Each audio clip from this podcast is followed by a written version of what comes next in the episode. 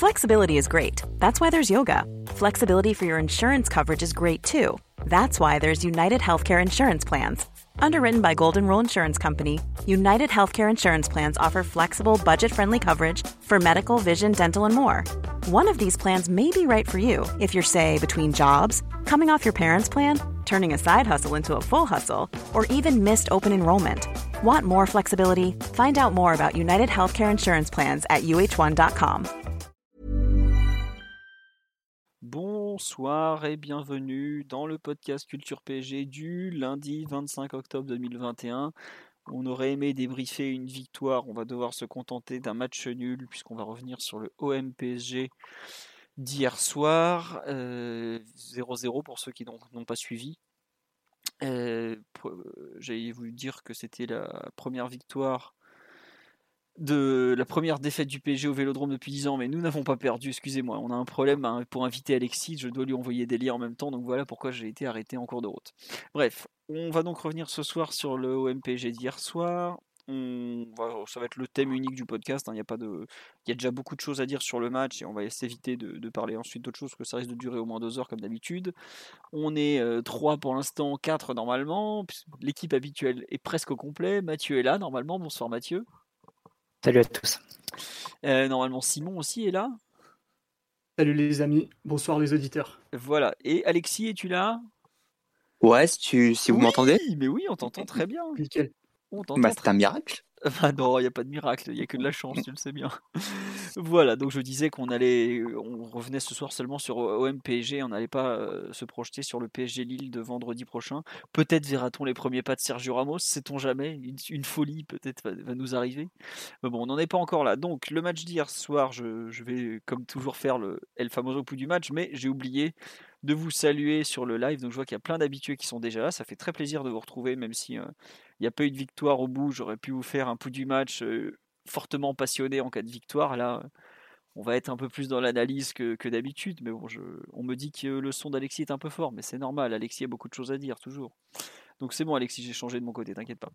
Et on me dit Pochettino fait exprès, c'est pas possible. Mais non, Pochettino, il est comme tous les entraîneurs, il aime gagner. J'ai vu que les premières thèses du il fait exprès pour se faire virer commençaient à sortir. Non, non s'il voulait se faire virer, il aurait poussé l'été dernier et le PSG a fermé la porte. Donc ça ne marche pas. Il ne partira pas de, de sitôt en théorie, en tout cas, même si on ne sait jamais euh, ce qui peut se passer. Mais la thèse du sabotage, euh, je crois que les entraîneurs de haut niveau ne ne font pas encore ça. Même un certain Ole Gunnar Solskjaer de Manchester United ne, ne va pas dans le sabotage, paraît-il. Donc, 0-0, je pense qu'il y a quand même un match en deux voire trois parties à décrire. Euh, il y a une première mi-temps qui avait été critiquée euh, par pas mal de monde. J'avoue que je ne faisais pas, partie de ces gens-là. Je trouvais que le contenu était bon, à défaut d'être euh, très bon ou d'être... en fait, pour moi, la première mi-temps, ça fait vraiment partie de ces mi-temps où tu te dis, ouais, il manque que le but. Quoi. Et vraiment, pour le coup, euh, bah, on a quelques occasions, mais on n'est pas assez précis. Il y a vraiment le, souci du, manque de spontanéité, du manque de précision.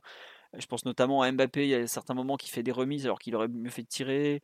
Euh, Messi qui tire juste à côté, la tête euh, où il est, tout seul, mais ça marche pas. Bon, au final, il y a quand même, malgré tout, de plutôt bonnes choses dans le sens où on va à Marseille, qui est une équipe qui, joue euh, quand même un football assez offensif, très tourné vers l'avant, on concède rien. Il faut quand même le rappeler, on va à Marseille, on concède rien. Euh, ils n'ont euh, pas une occasion à part le but. si, il y a la petite occasion au tout début de match, il y a le but hors jeu. Mais ça, hors jeu, ça fait nous aussi, on a, on a un but hors jeu. Et de mémoire, Under, je ne sais pas s'il a été sifflé hors jeu ou pas là quand Hakimi fait son retour. Mais en tout cas, il l'était hors jeu. Oui, hors jeu, hors jeu. Voilà. Mais je ne sais pas s'il a été sifflé ou pas finalement le hors jeu, ou si ça compte comme une, euh, comme une frappe de, de, de l'ailier turc. Bref, on s'en fout. Si, parce qu'après le ballon passe à Paris et ça avait été dévié par Hakim, non, moi, je crois pas que c'est ça. Moi, je crois que c'est genre un. C'est un 6 mètres après, parce que l'arbitre ne voit pas que c'est détourné. Mais il n'y a pas de hors-jeu de sifflet parce que le hors-jeu il est à la ligne médiane et le ballon c'est Navas qui le joue dans, dans ces 6 mètres. Oui, pour moi c'est ça en fait. Euh, Hakimi retouche le ballon, on le met sur le pied de Under et ensuite, euh, l'arbitre, euh, il y a hors-jeu, mais il ne le siffle pas. Parce qu'après, on le voit à la caméra qu'il est, limite, limite, limite. Mais euh, bon, toujours est-il qu'en tout cas, la, première mi-temps, je trouvais j'avoue que quand je suis parti voir un peu sur Twitter les réactions, j'ai eu beaucoup de réactions négatives. J'ai pas trop compris parce que je trouvais que le, jeu, il y a, enfin, dans l'idée, ça y était. Il n'y avait pas de réalisation, mais ça a été. Le premier quart d'heure de la seconde période, il est extrêmement difficile, je trouve. C'est peut-être même le plus mauvais du match au final.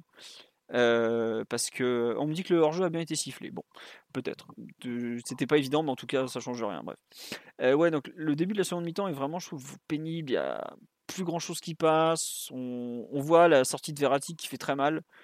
On en reparlera peut-être de faire un changement à la 45e plus 4 et de sauter les, de perdre un temps de changement possible à ce moment-là pour 15 secondes de jeu restantes. Ça, c'est un truc qui m'a rendu fou. J'ai fait, mais qu'est-ce que c'est que ce truc quoi?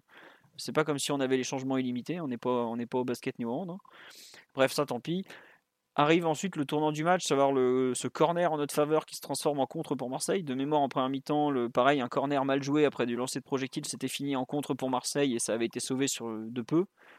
Euh, bah là, pour le coup, c'est pas sauvé parce que Hakimi fait une faute assez grossière de, défenseur. Enfin, il, défend très mal. On va pas y aller par quatre chemins. Sa façon de défendre en poussant avec les bras. J'avoue que j'ai fait, mais pourquoi jeune homme? Qu'est-ce qui te passe par la tête à ce moment-là?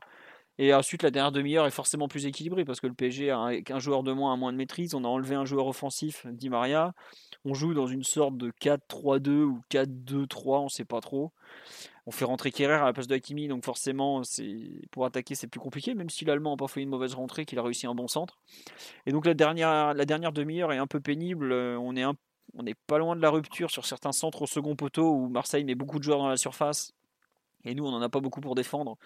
Donc ça se voit euh, bah, qu'il y a des sur des à chaque fois l'OM a été dangereux sur les centres où euh, les, les, milieux marseillais se projettent en nombre, donc les latéraux parisiens resserrent et finalement bah, il y a forcément un ailier qui se retrouve tout seul. Il y a eu Under une fois, il y a eu euh, De La Fuente qui rate un truc monstrueux.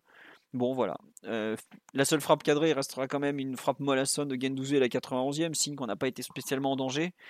Mais au final, euh, un 0-0 sur la première mi-temps, tu peux espérer que. Bah, tu peux espérer beaucoup plus, tout simplement. Sur le premier quart d'heure, tu te dis que bon, on n'est pas très bien revenu des vestiaires. Et la dernière demi-heure, il était temps que ça se finisse, comme on disait avec Mathieu et Simon avant l'émission, sous peine de se prendre le, contre-karma du coup franc de Cavani 4 ans plus tôt. Donc, final, 0-0. Euh, pas j'ai pas trouvé que c'était un si mauvais match que ça. On me dit sur live que c'était une torture. Je trouvais que la première mi-temps, le côté parisien notamment, était d'un niveau respectable. C'était pas le match du siècle, hein, clairement. Et ça manquait de, de tranchant, ça manquait de repères, ça manquait de vitesse aussi un peu. Mais par rapport à certains matchs qu'on a pu voir ces dernières semaines, je trouve que c'était peut-être moins, moins mauvais. Alors après, euh, il y a quand même un truc qu'il faut noter, c'est qu'en 90 minutes, on a dû avoir euh, quoi 4 occasions franches? 3 trois occasions en alignant des joueurs de cette envergure. Donc, euh, pour moi, c'est vraiment mon point négatif, c'est la, la, création d'occasions, parce que défensivement, je trouve que malgré ce plus ou moins vrai 6 plus 4, euh, globalement, ça a plutôt bien tenu la route, et je trouve que le rapport de force que Pochettino a imposé d'entrée à, à Sampaoli, à savoir, bah, tu, es un, entraîneur qui prend des risques offensivement, bah moi je vais en prendre encore plus en mettant quatre attaquants à l'extérieur, plus Verratti Danilo au milieu, plus les deux latéraux assez offensifs. Et bah euh, Sampoli a eu peur de, de Pochettino, clairement. Euh, il n'a pas osé presser, il n'a pas osé se projeter trop. Donc voilà, la, ma déception vraiment, c'est le, fait de ne pas avoir su marquer en première période, parce qu'ensuite la deuxième est franchement pas, pas terrible. Après, on reviendra sur certains choix, comme Messi à droite, effectivement, mais bon, voilà, mon bout du match n'est pas si négatif que ça. Par exemple, le 2-2 qu'on arrache là-bas, je pense qu'on avait fait un plus mauvais match que ce qu'on a fait hier soir, pour un titre de comparaison. Mathieu, Alexis, Simon, pour compléter, Alexis, tu es le premier qui avait le micro ouvert. Ton, ressenti global sur la partie? Bah, La première mi-temps, effectivement, je te rejoins, je l'ai trouvé très bonne. Et euh, pour avoir revu le match, le PSG a plus d'opportunités que dans le souvenir qu'on avait.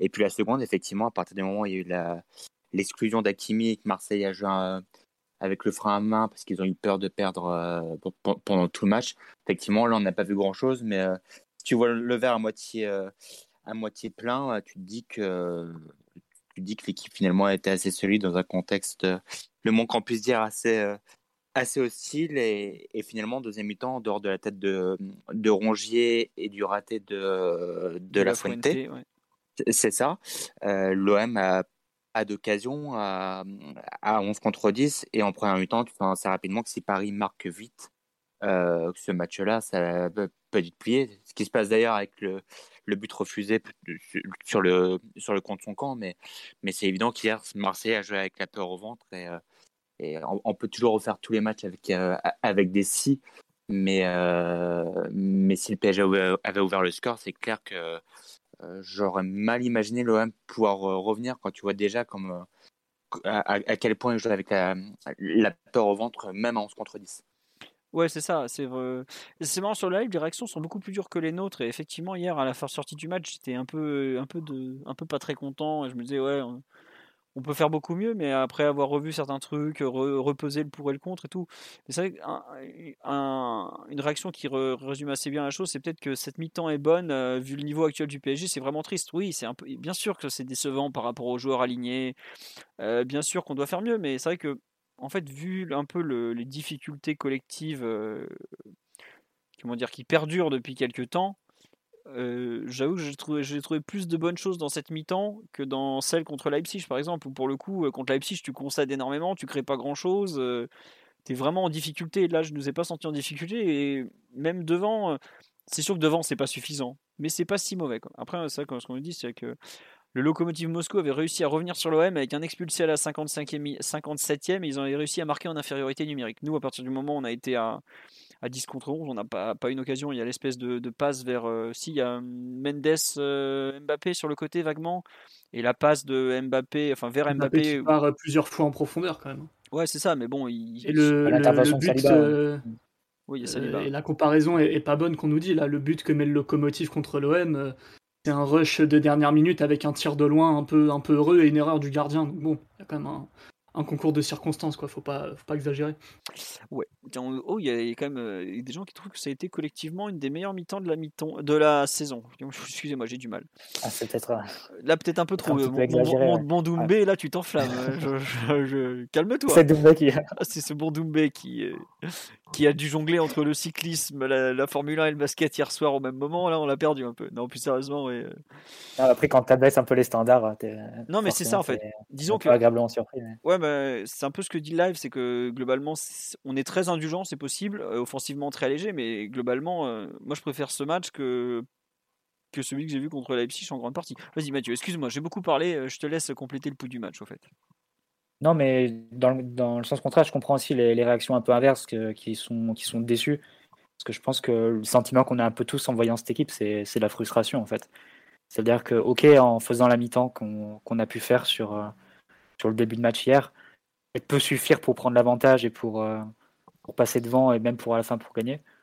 Mais la sensation qu'avec les joueurs qui sont sur la pelouse, qui représentent quand même le, suprême de la technique, tu peux, tu peux faire encore beaucoup, beaucoup mieux. Et l'équipe, ça ressemble un peu à un pétard mouillé. C'est beaucoup de promesses, mais au final, ça fait un peu, un peu pchit et tu n'arrives pas à, vraiment transformer en quelque chose de, concret ce que, ce que tu veux faire.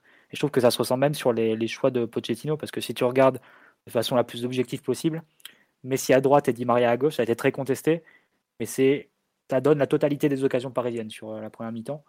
C'est-à-dire les situations où Messi lance, part du côté droit, euh, attire Luan Pérez, ça ouvre un espace pour euh, que Mbappé parte en profondeur et Mbappé fait l'appel et il peut ensuite filer au but. Ça, tu l'as vu deux, trois fois. mais le problème, c'est que ça s'enclenche pas après. Il y a, un hors-jeu, il y a Mbappé qui rate un enchaînement à la dixième minute, il y a une situation où la il y a des départs d'occasion comme ça, mais ensuite ça s'enclenche pas. Et pareil, côté gauche, le, coup de Di Maria sur son pied naturel pour attaquer le dos de Rongier, euh, notamment sur euh, la récupération de balles, parce que Marseille joue dans un système un peu particulier où, Rongier est latéral en phase défensive, il a très peu l'habitude d'y jouer. Et en plus, avec le ballon, il se recolle un peu plus au milieu de terrain, c'est-à-dire que quand tu passes d'une phase à l'autre, tu as, vraiment la possibilité d'attaquer dans un, un couloir qui est un peu désajusté. Et plusieurs fois, on arrive à trouver cet espace dans, côté gauche comme ça dans le dos de Rongier. Et pareil, derrière, ça enclenche pas. C'est, euh, du moins, c'est arrêté. Il y a des centres ratés de, de Di Maria, notamment assez tôt dans, le match. Bien ensuite, il y a l'occasion de, Messi qui est, qui est arrêté par Paul Lopez. Et voilà, ça reste au final un peu entre deux. Et des débuts d'action, des bribes d'occasion. Et que soit que tu n'arrives pas à concrétiser, soit qui pourrait être euh, beaucoup plus net et beaucoup plus ample si euh, l'exécution de tes offensifs était un peu meilleure, mais j'ai l'impression que c'est un peu la conclusion qu'on fait beaucoup de nos matchs cette, euh, année en fait. Et depuis en particulier depuis deux mois, depuis que les, offensifs sont, sont revenus. Alors qu'on a en théorie on crée suffisamment pour, pour gagner les matchs et pour se mettre à l'abri assez tôt. mais il manque à chaque fois de l'exécution pour à la fois pour la fois concrétiser ces occasions-là et pourtant créer beaucoup plus. Je pense que c'est un peu à la base du, sentiment de frustration qu'on ressent tous en, voyant cette équipe et en ne comprenant pas qu'une équipe qui a tous les talents offensifs qu'on a, c'est-à-dire grosso modo 4 des 10 meilleurs attaquants au monde et 3 des 5, on va dire, à leur meilleur niveau, n'arrive pas à, créer avec suffisamment de, de continuité des, situations de but. Et quand elles, quand elles ont ces situations de but, n'arrivent pas à les concrétiser. C'est quelque chose d'assez incompréhensible, mais pourtant qui perdure depuis, deux depuis mois. deux mois sur ces, sur ces quatre joueurs. Donc, à aller à quelques, quelques matchs frais. Par exemple, Mbappé a été excellent face à Leipzig en, en semaine, mais ça, ça tient plus de, de l'exception en fait sur les quatre. Donc, c'est, je pense qu'elle vient de là, cette frustration. C'est-à-dire que tu peux avoir, selon la façon dont tu places, tu peux te satisfaire de certaines actions et de même de certains plans de jeu. Et ça reste insuffisant par rapport à la, voilà, aux projections que tu te fais de, de cette équipe. Et bon, au final, quand tu te dis que bon, le 0-0, c'est pas si mal à Marseille parce que tu as, as, été une demi-heure 10 contre 11, et c'est vrai que tu as été plutôt solide, mais face à Marseille qui, qui est nul. Bah, je pense que Sampaoli était. Ah bah, il signait, lui. Non, c'est clairement. Bah, il, connaissait, il connaissait très bien les offensifs qu'il avait en face de lui, et pour cause, il les avait subis et les avait entraînés. Donc, euh, il savait ce qu'il avait en face, il a été extrêmement prudent, et, Marseille a livré un tout, un tout, tout petit match, que ce soit en transition, que ce soit à la relance, que ce soit au pressing. Paris passait, enfin, relancer sans trop de difficultés, soit avec Messi euh, le long de la ligne de touche, soit avec Verratti qui venait se mettre un peu à gauche de, de Kimpembe, et à partir de là, on se mettait dans le camp adverse. Et, on a vu très très peu de problèmes qui ont été posés. Et je pense que sur la partie à 11, à 11 contre 11, hormis l'occasion de, de Milik sur, une, sur un manque d'attention sur un, sur un coup franc lointain de, de Payet, mm. il n'y a quasiment rien côté, côté Marseille. Donc, ah, c'est. bon, je pense que les différences d'interprétation, ça dépend en fait du, curseur et de, des exigences, des exigences pardon, que tu as envers cette équipe. C'est-à-dire que si tu te dis, au regard des joueurs qui sont sur la pelouse et de leur qualité, etc., c'est insuffisant. Je pense que c'est quelque chose qui se défend totalement. Si tu te places plus prosaïquement sur le rapport, du force de, rapport de force du match qui a été celui d'hier, Paris était meilleur que l'OM. Donc euh, c'est euh, voilà, ça dépend de, quel point de vue tu te places. Mais bon, moi je me placerai quand même du point de vue de d'une équipe qui doit faire mieux et qui est capable de créer beaucoup, beaucoup, beaucoup plus. Ouais, juste euh, deux remarques, Mathieu, par rapport à ce que tu dis un peu par rapport à ce qu'il dit sur live tu parles du manque de réussite. Est-ce qu'il n'y a pas aussi peut-être un cela me dit manque de comment dirais-je manque de enfin le, fait de pas marquer justement. Est-ce que c'est un manque de réussite? Est-ce qu'il y a pas est-ce qu'il y a pas aussi des joueurs qui ont peut-être un peu euh, on parle de peur des blessures un peu sur le live. Vous le ressentez ou pas ça? Moi j'avoue que le, autant le manque de réussite euh, je le ressens assez bien sur les frappes de Messi qui veulent pas attraper le, cadre. Et ça fait quand même un bail que ça dure, surtout bah, seulement en Ligue 1 en plus, parce qu'en Ligue des Champions, euh, globalement, il attrape le cadre. Mais je euh, je sais pas ce que vous en pensez. Je sais pas trop, mais en tout cas, les stats, elles sont là. C'est-à-dire que si tu prends les, expected goals des trois joueurs par rapport au but qu'ils ont réellement marqué, Neymar, il est à moins 1,7, Messi, il est à moins 1,8, et il est à moins 1,3. C'est-à-dire qu'en gros, les trois, ils ont marqué 5 buts de moins que ce qu'ils auraient dû marquer selon le modèle des, expected goals. Mm. Euh, c'est compensé, heureusement, sur ce début de saison. Ouais, c'est ça, ils sous-performent très gravement. Alors que d'habitude, bah, c'est des joueurs qui, par leur talent, par leur capacité à armer de loin, par leur capacité à marquer des coups francs, par leur capacité à marquer en angle fermé, sont plutôt des joueurs qui sont censés surperformer. C'est des joueurs qui te doivent 5 buts hein, sur le début de saison, en Ligue 1, je, parle. Euh, heureusement, c'est compensé par euh, une, réelle surperformance de, de Gay, de Hakimi, de, de Herrera, mais comme on l'avait dit à, à, ce moment-là, euh, le jour où tu n'as plus les, les, frappes de 30 mètres de Gay ou des, ou des montées d'Hakimi, pour cause là, c'est un peu la conséquence d'un choix tactique, ah, bah, tu te retrouves avec euh, des joueurs offensifs qui doivent prendre le relais et qui ne le, prennent pas, du moins face au but. Donc, euh, c'est en ça que tu, te retrouves dans un, dans un problème, et, mais avec une certaine frustration d'une équipe qui ne crée pas et marque pas comme elle le, devrait. Ouais, après, comme on dit sur le live, l'explosion, normalement, elle arrive, mais il faut espérer parce que tu en es quand même. Messi qui a pas mis un but en championnat alors qu'on est fin octobre. Euh, bon, alors certes, il a pas joué beaucoup, il a dû jouer, je crois, 4 matchs, 4 euh, matchs et demi à peine. Mais Messi qui marque pas pendant 4 matchs et demi, c'est, je crois que c'est la première fois qu'il marque pas pendant 4 matchs d'affilée en championnat de sa carrière. Bon. Bah, c'est sûr et certain. Oui, oui, oui, Il a toujours mis un but par match en championnat depuis 15 ans, c'est euh, forcément euh, le cas. Ouais, puis si je me trompe pas, l'an dernier, il fait une saison de Liga, il en met combien? Il en met 30, 35 encore? C'est ça? Enfin, je. Attendez, je, Moins que d'habitude, il en a pas mis 50, mais il a dû en mettre 35, ouais, c'est ça. Ah bah ça va, s'il en a mis 35, alors, euh, c'est pas beaucoup. non, mais vous voyez ce que je veux dire, c'est hallucinant qu'un mec qui. qui, comment dire. qui L'an dernier, il a fait. En championnat, il fait 35 matchs, 30 buts, hein, quand même. Hein. Ligue des Champions, il met 6 buts en, 5 buts en 6 matchs. Il sort d'une saison, il a mis quand même 38 buts en 47 matchs. Alors certes, le Barça, il faisait un peu tout ce qu'il voulait, il tirait tout et tout, mais quand même. Il n'y a pas de on peut espérer effectivement un, déclic. Euh, c'est vrai que sur le live, on me dit aussi 28, 28 duels gagnés contre 41 pour Marseille, c'est honteux. C'est pas glorieux, effectivement. Simon, tu veux. on t'a peu entendu jusque-là, on m'a beaucoup entendu moi, donc je vais me taire un peu. Sur un peu la partie globale, euh, collective, tu es. Mitigé, forcément. Il y a eu. Euh, il y a des raisons d'être déçu, on l'a dit, on l'a bien expliqué, c'est des choses qui, se reproduisent un petit peu sur le manque de réussite des attaquants, sur le manque de, euh, de clarté au niveau euh, de l'utilisation des uns et des autres. C'est le troisième match d'affilée où on voit Messi à droite notamment. Alors forcément, il ne reste pas que à droite euh, le long de la ligne et il est capable de, de dézoner, de toucher le ballon dans des zones qui lui correspondent un petit peu mieux. Mais c'est vrai que cette utilisation nous surprend un petit peu, nous interpelle un peu et on ne sait pas toujours quoi en penser tant Messi devient bon dès qu'il est capable de, s'extirper un peu de, des limites que lui impose la ligne de touche euh, côté droit. Après, euh, Mathieu le disait très justement, il a été capable de créer des choses aussi, et Di Maria pareil. C'est-à-dire que normalement, tu as deux joueurs euh, plus à l'aise dans l'axe, dont un qui est pas du tout à l'aise pour jouer sur son pied naturel depuis des années, qui est Di Maria, qui au final parvient à, faire du mal à ranger, à prendre la profondeur et, à donner des occasions. forcément, tant que c'est pas concrétisé et que tu es toujours à 0-0, un peu à la merci d'une bêtise, d'un truc, euh, on s'en sort bien, mine de rien, sur le but de Milik, hein, euh, qui, vient d'une erreur de relance de Neymar qui tente un dribble contre deux joueurs qui n'a pas lieu d'être, et Nuno derrière qui se télescope avec lui, euh, ce qui perturbe totalement la défense. Là, tu t'en sors bien, tu aurais vraiment eu l'air d'un clown de, prendre un but pareil, en tout cas un but validé sans hors-jeu. Donc, ouais, un 0-0 un peu, un peu frustrant, un peu compliqué, vu ce que tu mets en première mi-temps.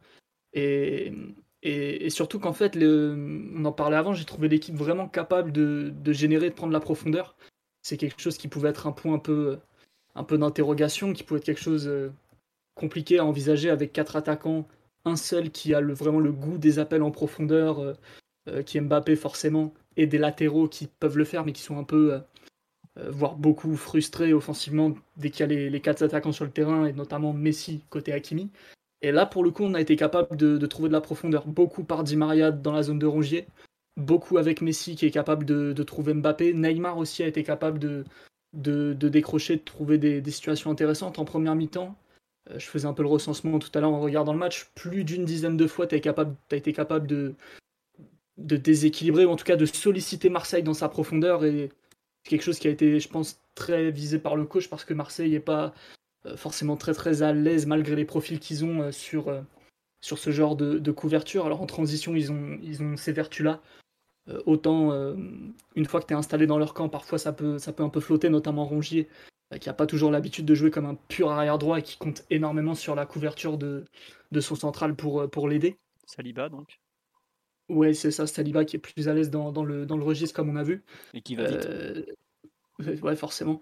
ouais, du coup, je trouvais l'équipe intéressante dans ce sens-là, mais le manque de réussite fait que, que tu en ressors très frustré, que, parce qu'il y a toujours quelque chose qui va pas. Euh, toujours euh, un tir mal ajusté, euh, un contrôle raté. Des fois, c'est des micro-détails. C'est par exemple la remise de Mbappé pour Messi quand il combine dans l'axe, un peu façon but Manchester City, ou la remise de Mbappé est un tout petit peu trop forte. Du coup, le pied d'appui de Messi est pas bien mis et ça, ça passe à 40 cm du cadre. C'est vraiment des, des... Ouais, ça, t'as pas réussi à, ouvrir le score et tu t'exposes derrière à, beaucoup de frustration, à un scénario qui peut devenir périlleux. Surtout que la blessure de, Verratti pour un énième coup, euh, contusion, échymose, on appellera ça comme on veut, euh, fait que tu, perds un peu en souveraineté technique alors que tu avais réussi, mine de rien, à faire jouer l'OM dans son camp presque toute la première mi-temps. Il y a très peu de situations où, où l'OM parvient vraiment à te gêner sur ta relance et, et, à, te, ouais, à te créer des problèmes. Alors il y en a une au bout de deux ou trois minutes où je crois c'est Nuno qui, qui, perd la balle. Mm. Et, et, la perte de balle de Neymar qui amène le but hors jeu de, de Milik, mais c'est tout. En vérité, euh, l'OM a été soumis dans son camp, ils ont eu assez peur de nous, ils n'ont pas osé jouer trop trop haut, ils n'ont pas joué trop bas non plus, mais globalement leur approche était assez, euh, assez. assez caca culotte. Ah ouais, j'allais dire peureuse, c'est ça, évidemment, c'est ce qu'on pense.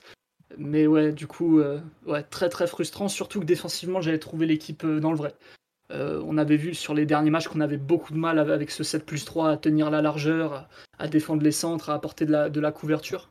Euh, alors autant face à City ça avait très bien marché parce qu'on avait été en bloc tout du long avec la couverture des milieux qui pouvait permettre de jouer avec euh, la défense vraiment alignée euh, comme si c'était tracé à la règle en fait avec les quatre joueurs qui bougent comme un seul homme d'un côté et de l'autre. Là c'était une approche beaucoup plus agressive avec non pas une logique à quatre alignés mais une logique plutôt en couple. C'est-à-dire que tu avais d'un côté Mendes Kimpembe qui fonctionnait en, première paire euh, une fois que c'était côté ballon évidemment, et de l'autre côté, Marquinhos, euh, Ashraf qui fonctionnait un peu euh, de manière parfois un peu déconnectée. Et si tu regardes le...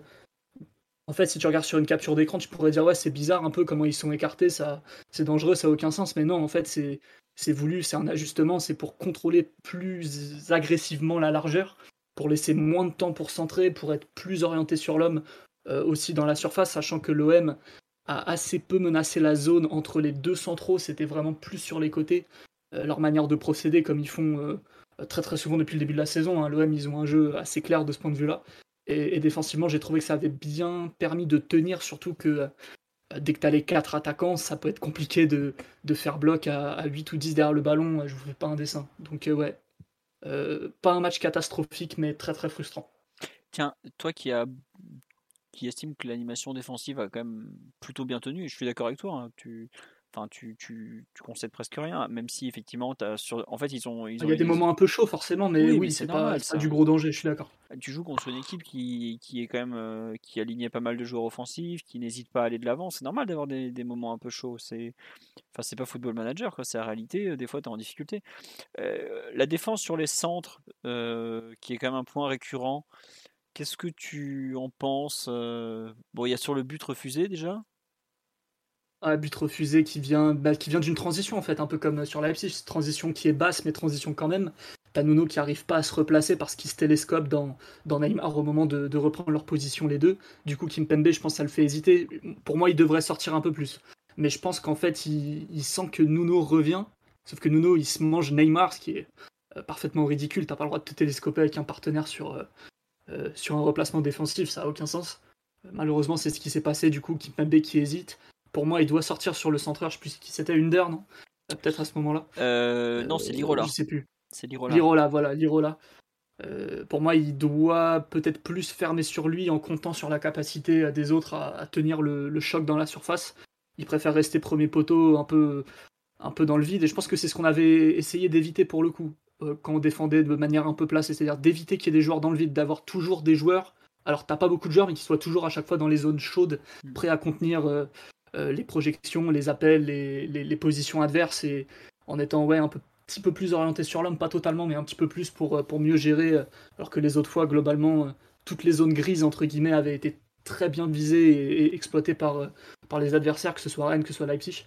Là, c'était une, une, animation différente, et sur le but, ça n'a pas fonctionné, parce que tu as ce, problème un peu de, lecture de, Kim Pembe qui, euh, qui est perturbé par le fait que Nuno se, ramasse Neymar dans la tête et, Kim, Marquinhos aussi qui manque un peu de vivacité sur les appuis au moment du départ du ballon pour l'avoir sous les yeux et même euh, Hakimi en fait qui se tourne sur une frappe.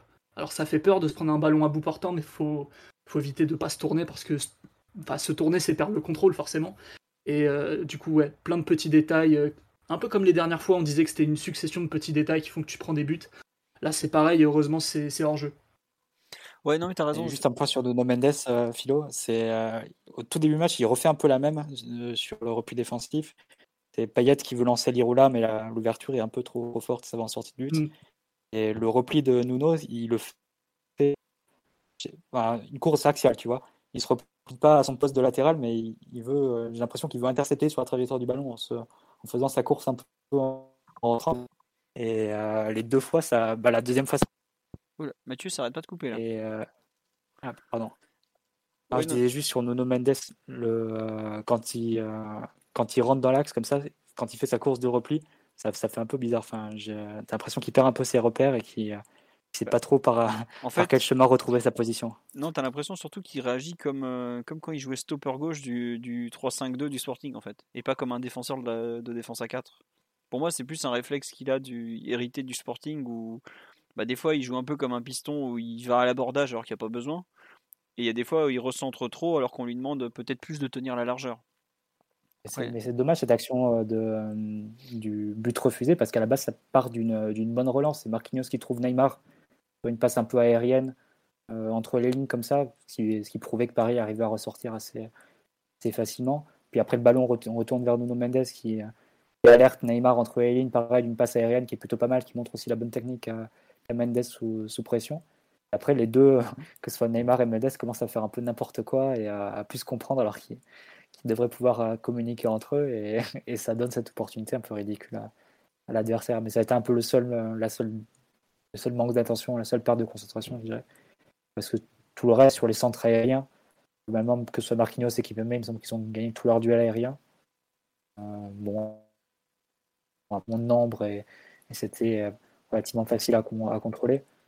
Et ouais, je, suis en train de vérifier Marquinhos Kimpembe 4 duels sur 4 hein, dans les airs. Euh, ils ont été assez sereins dans, les, euh, dans, dans, tout ce qui est dégagement et dans tout ce qui était maîtrise de, des, des 6 mètres. Donc à, ce niveau-là, on n'a pas été trop en, difficulté. Après, je ne saurais pas dire où placer le curseur entre ce qu'a pu évoquer Simon sur les, bons points de l'animation parisienne et de l'autre côté à Marseille qui a, joué en projetant bon, euh, avec, euh, avec raison, on va dire. Et, parfois, quand il prenait des risques, euh, Sampaoli prenait tout de suite soin de les traite de la Fuente sur, sur le côté gauche, bah, il a fini par le passer à droite quand il a sorti Under. Enfin, c'est une sorte de une sorte d'ajustement comme ça qu'ils ont pu qu'ils ont pu faire sur la deuxième période et qui font dire que Marseille était quand même assez avait pas pour consigne on va dire de, de, lâcher le frein à main et de et de jouer le tout pour le tout pour l'attaque donc être un peu, un peu là aussi à, tempérer. Je pense pas que Marseille ait pris les mêmes risques, il ait, mis la même intensité offensive qu'a pu faire Leipzig. Donc ça, forcément, ça sollicite. Tu as le retour des quatre attaquants qui, qui intimident forcément. Ouais, non, mais tu veux développer sur, sur un, ouais, c'est un peu ce que j'ai. Quelque chose qu'on évoque régulièrement, mais le fait que que tu as, alignes autant de talents, même en petite forme, fait qu'il y a un caractère dissuasif qui est énorme. Et on le disait beaucoup sur le côté un peu cavalier en tout cas courageux de Leipzig par moment. On se disait, mais euh, euh, si tu as dit Maria et Neymar, euh, forcément, ils font pas tout exactement pareil. Ils peuvent garder les mêmes principes, les mêmes idées, mais pousser les curseurs beaucoup moins, moins haut.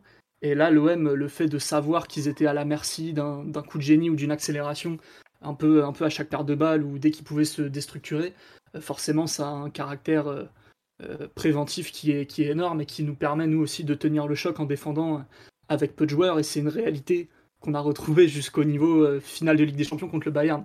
Donc euh, si le Bayern s'ajuste euh, par rapport à ça, il n'y a pas de raison que Sampaoli, inquiet comme tout, le fasse pas. Oui, c'est pas le moins inquiet du tas.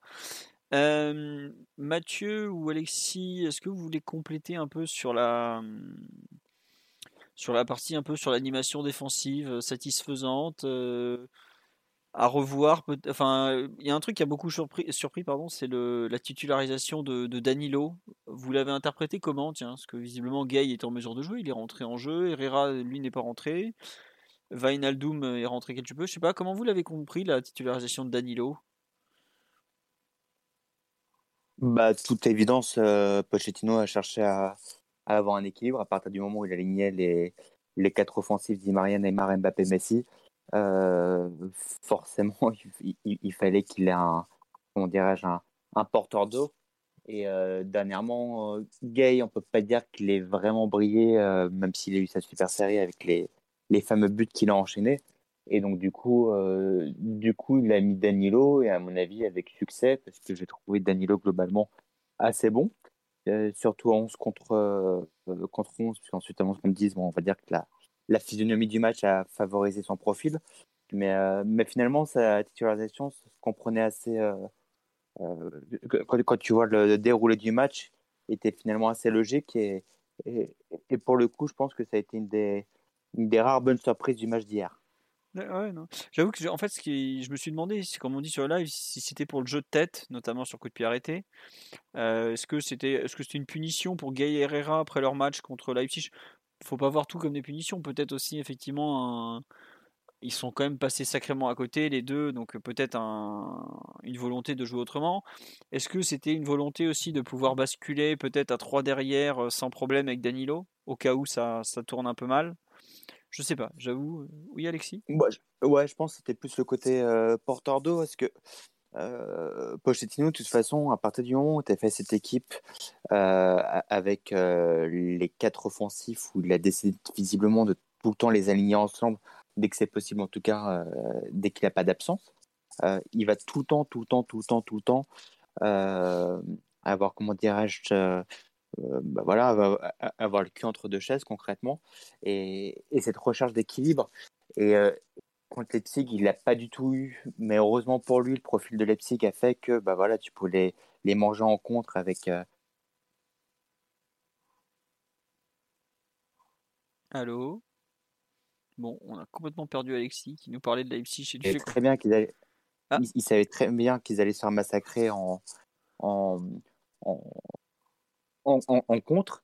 Et, et, du coup, euh, du coup c'est un, un, petit peu ça qui est un petit peu frustrant avec le, avec le PSG qui, à mon avis, va être frustrant toute la saison, euh, c'est que je pense que c'est plus les adversaires tactiquement qui vont dicter ce que le PSG fera, plutôt que nous qui dicterons ce qu'on aura véritablement euh, envie de faire, du part des profils de, nos offensifs. D'accord, ouais. en fait, tu, tu vois ça un peu comme une réponse d'organisation à, à notre organisation, en gros, si je comprends bien. Bah oui, enfin, je sais pas si je me suis bien fait comprendre. En fait, ça a légèrement coupé à cause de moi, parce que je sais pas pourquoi ça, chez moi, c'est pas passé, mais oui, effectivement, tu, tu, en gros, le PSG fait ça, Marseille fait ça, donc Pochettino euh, complète avec Danilo, quoi. Bah, il, complète avec Danilo parce que parce qu'à partir du moment où tu es à Marseille et que Gaillera ne traverse pas la forme de leur ville, moins qu'on puisse dire après le match de Leipzig, forcément il tente avec Danilo. Ensuite, on n'est pas aux entraînements, mais j'imagine que Danilo a été assez performant pour qu'il le relance pour ce type de match. Et, de toute façon, euh, quand tu vois le profil de l'équipe qui est aligné, faut, faut bien mettre un porteur d'eau euh, pour rééquilibrer tout ça. Et, pour le coup, Danilo, ça a été assez malin de le relancer hier, puisque ça a été un, des rares joueurs qui a été bon. Mais ce que je disais sur euh, Messi, Neymar, Mbappé, et Di Maria d'ailleurs, c'est que voilà, c'est qu'à partir du moment où c'est le projet de, QSI, d'avoir fait, bah voilà, d'avoir recruté concrètement des joueurs qui sont plus des joueurs marketing qu'un vrai projet sportif, mais c'est pas une critique, hein, au contraire, parce que bah, résultat, c'est pour ça que tout le monde a envie de jouer au PSG, c'est l'équipe qui fait rêver, un nombre de supporters euh, partout dans le monde, etc. Tout le monde envie cette équipe, mais ensuite, effectivement, sur le terrain, c'est un, autre sujet, parce que pour trouver un équilibre avec ça, bah, tout le temps, tu vas être, euh, tu, vas être un petit peu coincé. C'est dans ce sens-là où je disais que c'est plus les adversaires qui vont dicter ce qu'on va avoir envie de, ce qu'on pourra faire, que nous qui, qui, allons dicter euh, vraiment ce qu'on a, a, envie de mettre en place. Mais c'était le cas contre Leipzig. Je ne suis pas convaincu que contre Leipzig, le PSG voulait laisser autant la balle euh, aux, ah Allemands. Et finalement, bah, c'était la physionomie du match. Hier à Marseille, euh, c'est Paris qui a eu le ballon, mais est-ce qu'ils s'attendaient à avoir autant le ballon, y compris à 11 contre 10 Je ne me rappelle plus des stats, mais, mais je ne pense pas non plus. Donc c'est plus dans ce sens-là que, comme à partir du moment où tu as tous ces offensifs qui sont des joueurs fabuleux, c'est euh, c'est pas le sujet. Je pense que c'est très difficile de, de, mettre en place, et, je le lis souvent sur Twitter d'ailleurs, cette fameuse identité de jeu, ce, fameux fond de jeu, parce que par, par définition, quand tu as Di Maria, Messi, Neymar, Mbappé, euh, c'est tout sauf équilibré. Plus tes deux latéraux qui sont hyper offensifs, qui sont Hakimi et Nuno, D'ailleurs, on le voit bien, puisque euh, l'idée de génie, c'est ironique évidemment, de mettre Messi sur le côté, ça fait que Hakimi, du coup, il manque plus du tout. Mm. Non, mais c'est vrai, hein. la, chute de productivité de, de Hakimi euh, depuis quelques semaines, elle est terrible. Tu, enfin, tu, il marquait à tout va, et le seul match où il a remarqué de nouveau, c'est quand Messi n'était pas là, c'était à Metz. Bon. Bah ensuite, euh, on va en reparler après, j'imagine un peu plus tard, mais ça n'a aucun sens de mettre, de mettre Messi sur un côté. Et qui en plus, c'est le paradoxe, parce que on est tous à dire que, ou beaucoup en tout cas, que Messi a rien à faire sur un côté, que ça fait des années qu'il joue pas là, et, on sait tous que sa place c'est euh, dans l'axe, à moins de ne pas avoir vu un match du Barça depuis euh, euh, depuis cinq ans. et paradoxalement, deux des plus grosses occasions du PSG, ou en tout cas les deux meilleures actions de Messi, elles sont en première mi-temps. Mmh. Ah, où il, est, il part de la droite. Oui, il part de la droite. Bah justement, tu me fais une excellente transition, on va revenir comment vous interprétez justement ce choix de faire jouer donc Bon, Di Maria à gauche, je pense que c'était comme l'a expliqué Simon tout à l'heure ou Mathieu, je ne sais plus, vous me pardonnerez, le fait de vouloir prendre la profondeur derrière Rongier, puisque Rongier est un arrière droit un peu contre nature.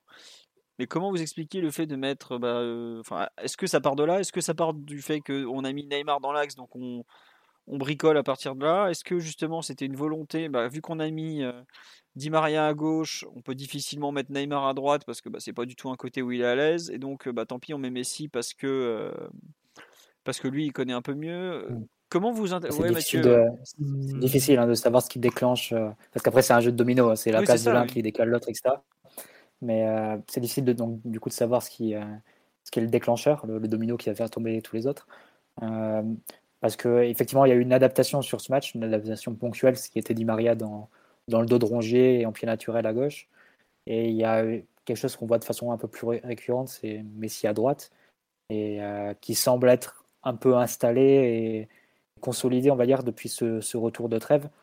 Euh, face à Rennes, il avait, il avait joué axial, mais si tu prends les trois derniers matchs, il a joué face à, face à Angers avec Rafinha dans le même rôle, euh, alors que bon, tu peux te dire que tu peux utiliser tes joueurs un peu différemment sur un retour de trêve. On a joué face à Leipzig avec donc Messi sur ce côté droit, avec Draxler dans le rôle de Neymar habituellement et de délier avec ce, même rôle à, gauche. Et là, sur un match comme hier, on a, on a à nouveau Messi euh, utilisé, euh, utilisé à droite dans, dans ce, dans ce rôle-là. Je pense qu'il y a quand même une continuité que veut donner Pochettino à, à ce choix-là. Après, toute la question, c'est de savoir est-ce que est-ce c'est euh, le bon choix sur la, sur la durée? Est-ce que tu utilises vraiment toutes les capacités du, joueur? Et ça, c'est toujours très compliqué de, de, trancher ou du moins d'abonder dans ce sens-là parce que même à droite, bah, Messi sera capable de, de créer des, des, situations. On l'a vu en, en premier mi-temps, la capacité qu'il a à trouver, euh, trouver Mbappé dans, dans la profondeur. Euh, parce qu'il il trouve des angles de passe assez phénoménaux et il a la capacité ensuite pour, pour les doser. Et, pareil, euh, parfois c'est parfois utile à la relance. Je pense que ça aussi, ça part de là, hein, dans la réflexion de, Pochettino. Euh, après 20 secondes de jeu, tu vois, tu vois de suite euh, schéma de relance qui, semble vouloir être classique au PSG, avec Hakimi qui, cherche Messi le, long de la ligne de touche. Là, pour le coup, le, ballon est perdu, ça va, ça va en touche, mais la passe qui longe la ligne de Hakimi vers Messi, tu la vois à peu près à, tout, tous les matchs pour, pour essayer de relancer. Et ensuite, bah, Messi soit s'en sort personnellement, soit il remise vers, vers un milieu terrain euh, qui ensuite face au jeu pour pouvoir avancer. Euh, soit, on l'a vu aussi pas hier, mais sur d'autres matchs, euh, Hakimi lui fait la passe, puis ensuite il continue, il fait une course vers l'intérieur, comme ça Messi peut jouer le 1-2 avec lui et, lui remettre vers l'intérieur. je pense que l'idée d'utiliser Messi comme ça, elle part de pas mal de, situations de relance. Il faudrait, demander à Pochettino pour en être sûr et pour savoir ce qui motive sa réflexion, s'il daigne, répondre, daigne répondre, évidemment. Je pense que ça, ça joue un peu, un peu dedans. Et de fait, quand, quand tu utilises Messi sur ces situations-là, c'est rare les fois où tu perds le ballon. Il y a plusieurs situations hier. il reçoit dans des situations assez compliquées de haut jeu. Et au final, le ballon est ressorti et ensuite on peut, on peut jouer côté opposé. Donc euh, je pense que ça part à, pas mal de là. Après, savoir est-ce que tu utilises vraiment le, max de Messi dans cette situation-là, ça c'est beaucoup plus discutable parce qu'en plus, sur, sur, un, sur, un match comme hier, il est resté assez excentré. C'est-à-dire qu'il s'est recentré. Ouais, quelquefois, bah, ça donnait une très bonne situation quand il, quand il trouve Di Maria en, profondeur sur ce, bah, dans le dos de justement et sur ce côté gauche, euh, sur une situation où tu as Verratti, Neymar et Messi ensemble à quelques mètres les uns des autres et tu as cette situation qui, qui, se crée avec ensuite Di Maria qui, fait, qui, est, le quatrième homme, qui est le quatrième homme et qui, euh, qui fait l'appel en profondeur. Et euh, ouais, ça, au final, c'est un peu ce qui participe de la frustration parce que tu dis que si tu avais ces trois joueurs-là, Verratti, Neymar, Di Maria, Neymar, Messi, pardon, proches les uns des autres plus souvent, dit qu'ils pourraient sortir beaucoup plus euh, de leurs pieds. Et un peu ce que tu avais vu face à, face à Rennes, où pour le coup Messi avait joué 10. Et pendant euh, allez, 20-25 minutes, on leur avait tout fait offensivement, sauf qu'on avait voulu rentrer dans le, dans le but avec le ballon et on n'y était pas parvenu. Mais contre Lyon, ça, on avait vraiment. Contre Lyon aussi, contre, contre, Lyon aussi, et quelques enchaînements, mais Rennes, je trouve que c'était encore plus euh, mis en valeur. mais le problème, c'est que tu as, quatre joueurs qui sont naturellement attirés par, par l'axe, en fait. Parce que sur le papier, évidemment, Neymar, tu vas le mettre, euh, tu vas le mettre plutôt à gauche. Mbappé, tu vas le mettre dans l'axe. Hier, il met Di Maria un petit peu derrière. Et, euh, et Messi, tu vas le mettre à droite par, euh, un peu par défaut. Et puis parce qu'il a, il, a longtemps joué jouer sur ce côté-là. Mais hier, pour avoir vu le match, c'était impressionnant parce que bah, je pas de j'ai pas pris de photo, mais, mais par moment, tu voyais, c'était vraiment un vrai 4-2-4 avec Di Maria et Mbappé qui étaient, euh, qui étaient plein axe. Et quand, euh, et, quand Neymar s'aventurait dans l'axe, Mbappé qui, euh, qui, le remplaçait, qui le remplaçait à gauche.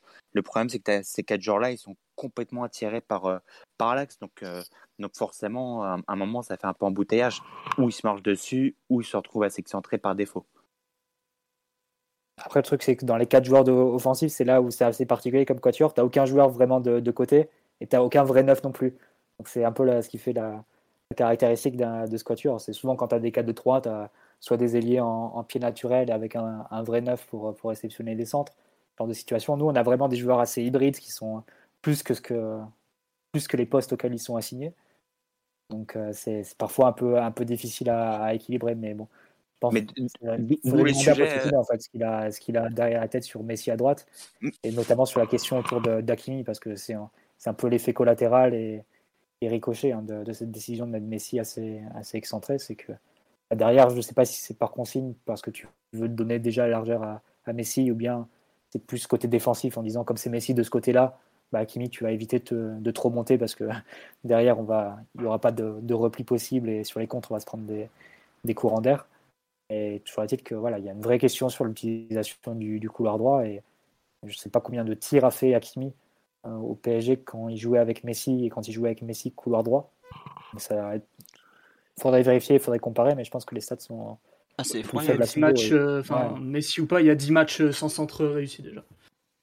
Ah, bah, voilà, mais je pense que c'est accentué quand même avec avec Messi. et le pire, c'est que le, pauvre, le pauvre Hakimi, c'est que quand tu as des situations où tu as Messi qui arrive à se recentrer ou dans le feu de l'action, une contre-attaque qui part, il est plus vraiment très bien servi. Et en tête, je pense, la première contre-attaque du match côté PSG, ça doit être la troisième minute quand, quand Mendes fait un peu une, cagade euh, sur un ballon qui laisse rebondir, il rate sa tête. Ensuite, Di Maria arrive à, ressortir le ballon, il fait un petit numéro, il ressort le ballon. Il trouve Neymar dans, avec de l'espace face au jeu. Neymar, déjà, il rate, il rate une première passe. Euh, il, veut, il, veut, jouer un peu excentré vers, euh, vers Messi, il me semble. Il rate, il met un peu dans le dos, l'action se ralentit. Mais derrière, on arrive à réenclencher. Le ballon arrive jusqu'à Mbappé. Et là, Mbappé, il a un super ballon à donner à Kimi qui attaque la surface. il rate sa passe, il rate, euh, enfin, il bute sur le, je pense sur Kaletachar. Et, et voilà, c'est un peu le, symbole aussi de, même quand tu as des situations et des actions qui semblent bien s'enclencher, le, le, manque de précision de tes offensifs fait que ça, ça, fait un pétard mouillé en fait. C'est vraiment toute la frustration qui se dégage de, ce PSG, je trouve. Il reste vraiment entre deux et tu n'arrives pas à aller au bout. En fait. Je ne sais pas ce que vous en pensez, mais euh, je lis beaucoup sur, euh, sur Twitter en particulier, mais pas que, le, le fameux fait que euh, Pochettino n'arrive pas à bâtir une, un jeu collectif, une vraie identité de jeu à, à cette équipe. Mais pour moi, ce débat-là, il est totalement utopique parce que devant, tu as quatre solistes et Di Maria, Neymar, Mbappé et Messi, quoi qu'on en dise, c'est quatre solistes. Et à partir de là, tu bâtis une équipe comme ça. Je vois pas comment tu peux baser une identité de jeu qui soit pas celle de tout miser sur des exploits individuels. Et c'est ce qui se passe finalement à tous les matchs. Bon, en ce moment, c'est surtout Mbappé qui nous sauve. Puis un autre jour, ça sera Mbappé. Puis un autre jour, ça sera Neymar quand, quand il recommencera à être euh, enfin bon au PSG. Donc, donc pour moi, il y a, là, on se, trompe beaucoup. Enfin, quand je dis on se trompe de débat, en tout cas, c'est que l'équipe, à partir du moment où elle a été structurée comme ça, j'ai du mal à, à, à, comprendre comment on peut imaginer une seule seconde que collectivement, le PSG a vocation à, à s'améliorer, alors que l'équipe, elle est justement structurée pour dépendre uniquement des exploits individuels de Messi, Neymar, Mbappé et de temps à autre de, de Di Maria. Après, la frustration, c'est peut-être justement que ces joueurs-là, ils sont pas mis dans les bonnes conditions pour faire. Excusez-moi, j'ai un truc dans la gorge. Ils sont pas mis dans les bonnes conditions pour faire des exploits individuels, justement. Quoi. Bah, oui, je, te rejoins là-dessus, mais moi, ce qui me laisse un peu perplexe, mais, euh, ensuite peut-être que l'avenir me donnera tort, j'espère, euh, c'est que je ne vois pas quels sont les axes qui permettraient, entre guillemets, euh, d'améliorer ces soucis-là. Pour moi, là, aujourd'hui, on a des problèmes parce que Messi est encore en phase d'adaptation. Malgré tout, il est déjà à trois buts en Ligue des Champions, dont contre City au passage. Euh, Neymar, bon bah voilà, on l'a tous dit qui traverse une phase, le moins qu'on puisse dire, pas bonne du tout à, à, Paris. Di Maria, c'est c'est toujours une roulette russe au niveau de ses prestations, je l'aime beaucoup. Et, donc aujourd'hui, tu es vraiment dépendant des, des exploits de Mbappé.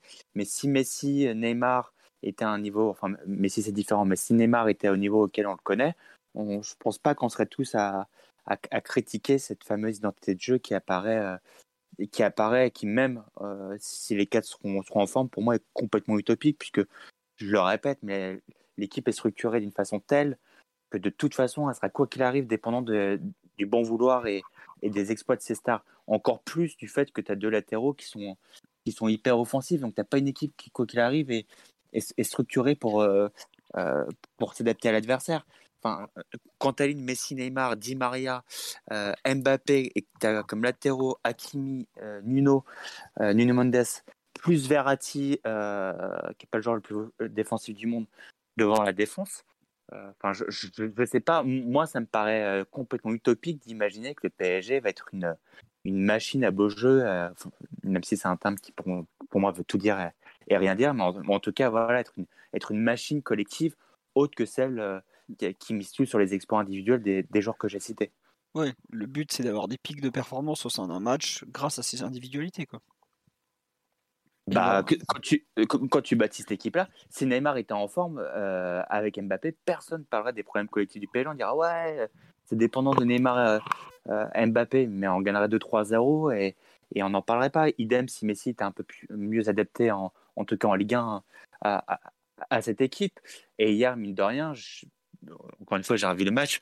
Encore en première mi-temps, euh, entre le but refusé et la double occasion Mbappé-Neymar à la 30e, si je me rappelle bien, euh, bah voilà, si, Neymar marque, on ne serait pas en train de dire qu'il a fait un, un match aujourd'hui. Donc, pour moi, c'est uniquement euh, ce, PSG, on, on, juge les matchs, mais en fait, on oublie que bah, tout dépend de la performance individuelle de, de, des fameux 4 fantastiques de devant. Et à partir du moment où ils recommenceront à, à planter des buts, on pourra faire les tous les débats qu'on veut. La, seule différence, c'est que ces joueurs-là seront en forme ou pas, c'est tout. D'accord. Bon, tout le monde n'est pas d'accord avec toi sur le live. Euh, il se trouve non, je sais bien. Non, mais il y, a, un énorme fantasme sur, euh, sur le fait qu'on peut bâtir une entité collective, alors que c'est le projet, et je le critique pas du tout, mais que QSI a, a bâti un projet axé sur le rêve le rêve et le marketing, et qui fait que tout le monde a envie de jouer dans cette équipe, parce qu'évidemment, tu as plus envie d'aller jouer avec Neymar et Mbappé euh, Messi qu'avec des joueurs beaucoup moins connus et, et, qui, et qui, font euh, beaucoup moins rêver euh, sportivement. Mais ensuite, sur le terrain, euh, quiconque voit du foot depuis X années, tu sais très bien que ces projets-là, c'est pire que des roulettes russes parce qu'il il y a toujours ce problème d'équilibre, il y a toujours ce problème d'ego à gérer, que tous les adversaires, bah, forcément, ils vont jouer de la même façon face à toi. c'est le Real Madrid du début du siècle, quoi. Ouais, c'est le, le RAL, mais, mais, et, d'autres que j'ai pas forcément en tête. Mais ensuite, mais je me suis fait la réflexion aujourd'hui qui est peut-être totalement erronée, mais, mais au, niveau du profil des joueurs, évidemment, les interprètes sont complètement différents. Mais, mais quand tu regardes l'équipe du PSG, finalement, au niveau de son profil, sauf que nous, on joue avec les 4 fantastiques, mais si on joue en 4-3-3, euh, dans l'idée, je dis bien dans l'idée, évidemment, les interprètes sont complètement différents. Et collectivement, on a des années-lumière de cette équipe-là. Mais, mais ça ressemble un petit peu, toute proportion gardée, évidemment, un petit peu à ce qu'a fait Liverpool. Ils ont leurs trois trios devant, Salah, Mané et Firmino, qui, qui tournent avec euh, Diego Jota. Euh, ils ont un super gardien. Ils ont deux latéraux qui sont super offensifs, Robertson et, euh, et, et, Arnold. Et puis, ceux qui font la différence, les, les, trois milieux avec les trois box-to-box, Anderson, Milner, que nous on n'a pas, et Keita ou, Fabinho qui, qui, est blessé en ce moment.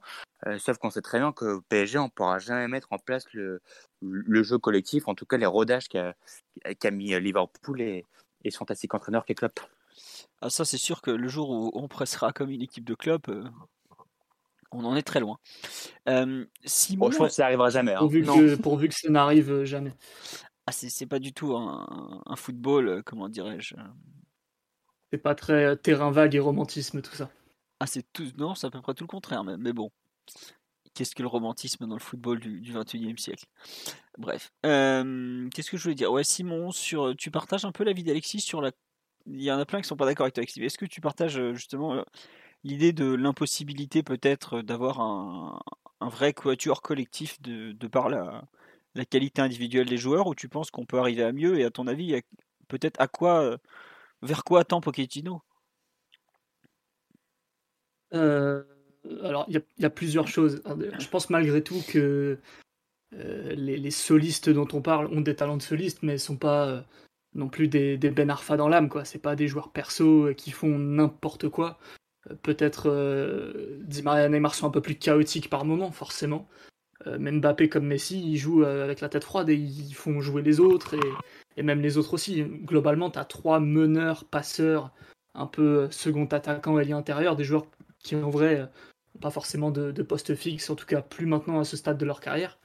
Et Mbappé qui est le complément idéal euh, dans, dans, la profondeur et, sur euh, même au global pour faire euh, des choses un peu, un peu plus complètes. alors dans l'occupation de la surface, tu as certaines limites forcément, mais je pense que collectivement, dans la manière dont tu peux faire circuler le ballon, les associer les uns avec les autres et, avoir une marge de progression, il y a, il y a des pistes qu'on peut explorer. la première mi-temps à Lyon, c'en est une. le bon passage contre Rennes, où ils jouent un peu comme ça, collés les uns aux autres, c'en est une autre. Euh, même là, euh, tous ces moments où tu arrives à, soumettre Marseille dans son camp et à déclencher relativement euh, rapidement dans la profondeur, c'est aussi des moments, qui sont intéressants, mais tant que ça te fera pas gagner des matchs, tant que ça va pas au fond, tu es toujours à la merci d'une remise en cause, d'une critique. Dès qu'on gagnera les matchs 3-0, ce sera beaucoup plus compliqué de, de tout remettre en cause, surtout que Pochettino n'est pas forcément un adepte des changements trop trop brusques et soudains beaucoup moins que, le prédécesseur en tout cas. Euh, ça c'est une première chose. Et, le débat initial, je crois, c'était sur euh, Messi à droite. Euh, Messi à droite, forcément, comme ça, ça nous paraît un peu bizarre, voire contre-productif. Je pense malgré tout que dans l'état dans lequel il est, Pochettino essaie de le préserver un minimum de la densité. Est-ce que c'est une bonne idée? Je sais pas. Mais dans le sens où, où, quand Messi est revenu un peu dans le 11 avec les quatre attaquants contre Lyon, euh, il jouait milieu offensif droit. C'est-à-dire que tu avais euh, euh, Di Maria très haut à droite. Il joue milieu offensif à gauche, alors Et Mbappé très haut devant. Et lui, il jouait un peu comme ça, space droit, comme un milieu offensif. Et je pense que ça avait un rapport avec les caractéristiques de l'adversaire, vu que Lyon, ils avaient un 4-1-4-1 défensif relativement flottant, qui pouvait donner beaucoup d'espace entre les lignes. Là où les équipes de Ligue 1, globalement, elles vont essayer de beaucoup, beaucoup plus de bloquer l'axe du terrain.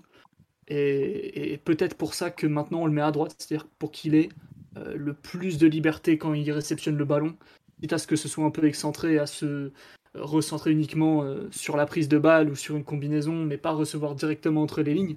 Euh, est-ce que c'est une bonne idée? Je sais pas, mais ce serait mon hypothèse parce que la logique que je, peux mettre un peu rationnellement derrière, ça, c'est celle-ci. Et le fait de préserver un peu Messi des, marquages individuels trop durs ou, des coups, de la densité, moi je pense que malgré tout, il peut l'affronter même quand il n'est pas à 100%. Euh, mais ça me paraît être ça un peu, un peu la piste euh, à explorer.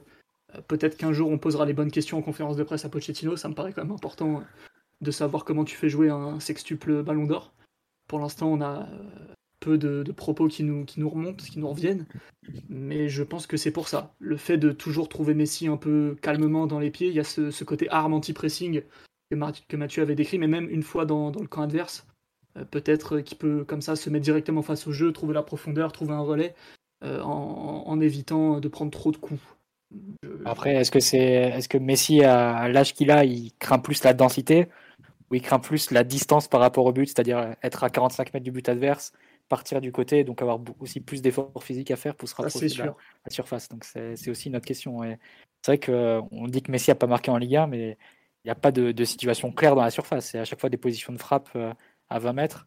Euh, alors il peut, la seule faire occasion qu'il a eu en vrai, c'est sa tête où, il n'a pas beaucoup d'instinct, on va dire.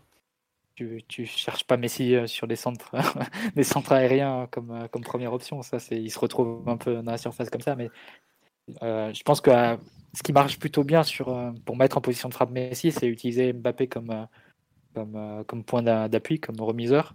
D'ailleurs, c'est assez marrant à noter que autant sur, tu regardes un peu l'association entre les quatre, les combinaisons qu'il y a, et au fond, la combinaison qui paraît la plus naturelle, c'est entre les deux seuls joueurs qui ont jamais joué ensemble. C'est Mbappé et, Messi. C'est un peu. ils se trouvent déjà. l'absurdité. Ouais, ils se trouvent. Ils se trouvent très. Ils sont très vite trouvés. Messi, il a compris comment Mbappé demande des ballons en profondeur. Il arrive à lui à les lui donner Mbappé, il a compris que Messi cherchait beaucoup le 1-2 pour, ensuite trouver une position de frappe à l'entrée de la surface et il arrive à, aller lui donner. C'est autre chose que le maître chanteur, hein, n'est-ce pas? Mais bon. Dans tout cas, le, duo, le duo paraît, paraît, assez fluide. Effectivement, Mbappé, dans ce duo-là, n'a pas besoin d'être collé à la ligne de touche à gauche. Mais bon, soit on peut passer. Et, euh, mais sinon, pour, euh, pour revenir à, à, Messi, ben voilà, c'est le problème, c'est que c'est un joueur qui doit sélectionner beaucoup plus les efforts à ce stade de sa carrière. De, aussi loin, c'est un bon, calcul parce que ça reste un joueur très habile. Hein, mais ça reste un joueur très habile, très fin dans la surface, qui, est un finisseur qui, qui sait trouver les bonnes zones, qui, qui sait finir de mille manières. Donc, plus tu l'as dans tes 16 mètres, plus tu as de chance de. Enfin, dans les 16 mètres adverses, plus tu as de chance de marquer en théorie. Donc, euh, après, c'est toujours le, dilemme avec Messi. C'est-à-dire que les, différences d'entraîneurs du Barça, notamment les précédents, ils ont voulu compenser ou cacher les, différentes carences de, leur équipe. Ils ont voulu l'utiliser à peu près dans, dans toutes les zones et à tous les, stades du terrain, en fait. C'est-à-dire que ce soit à la relance, que ce soit en phase d'élaboration, que ce soit en phase de, création et en phase de finalisation. Et euh, parfois, ça peut-être c'est peut-être un rôle qui peut moins faire aujourd'hui. Mais euh, après, ça dépend de, ce que de ce dont juge Pochettino, de ce que Pochettino juge euh, par rapport aux besoins du, PSG. Donc, est-ce qu'il pense que Paris a plus besoin de, de, Messi en première phase, on va dire, pour, pour faire pour mettre le pied sur le ballon, pour, pour relancer, pour trouver les joueurs.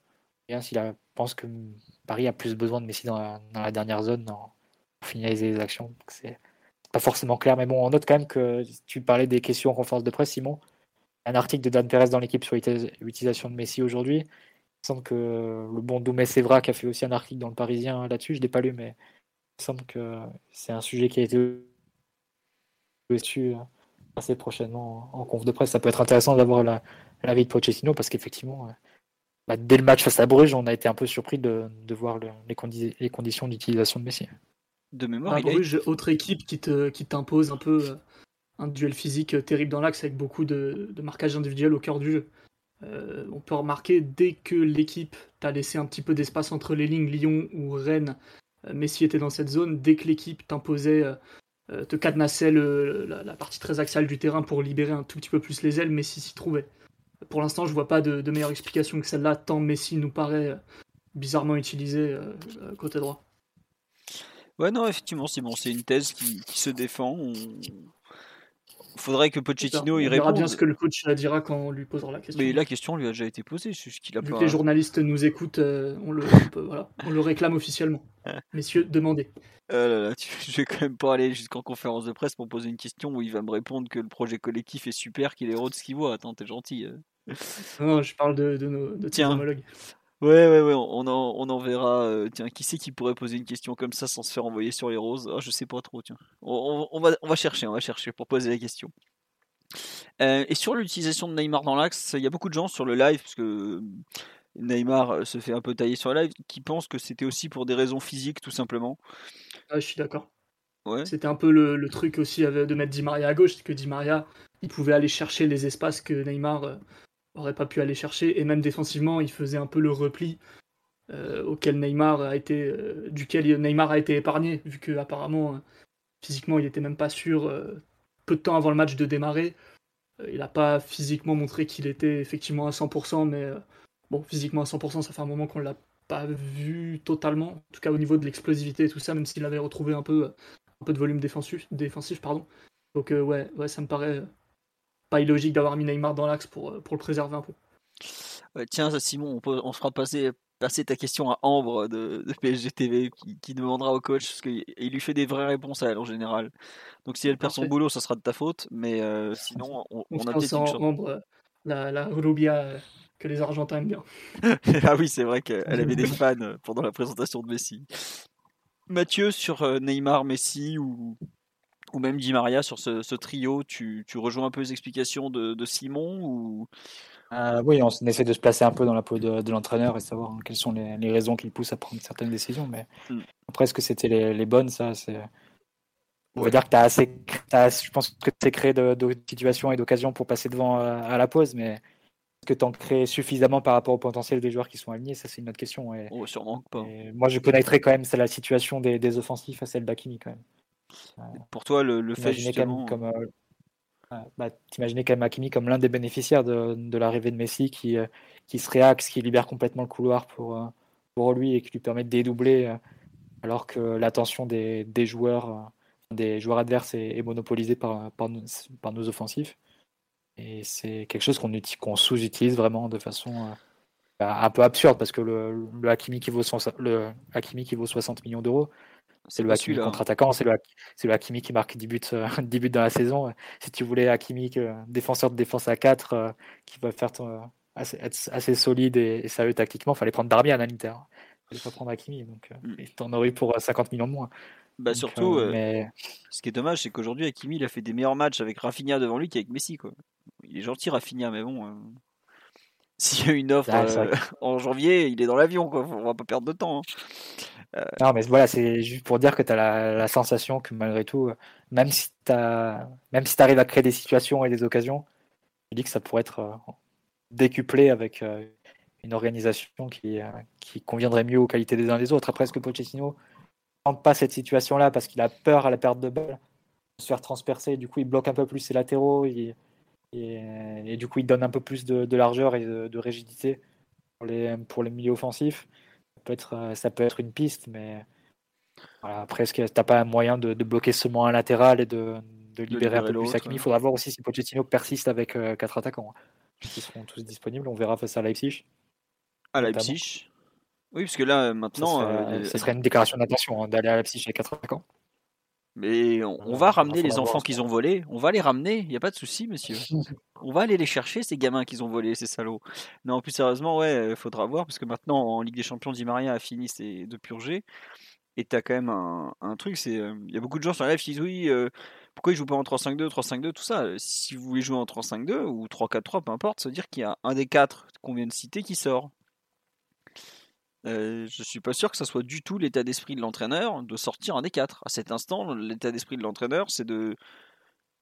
Il a plus ou moins sa ligne défensive et son milieu avec Verratti plus un autre.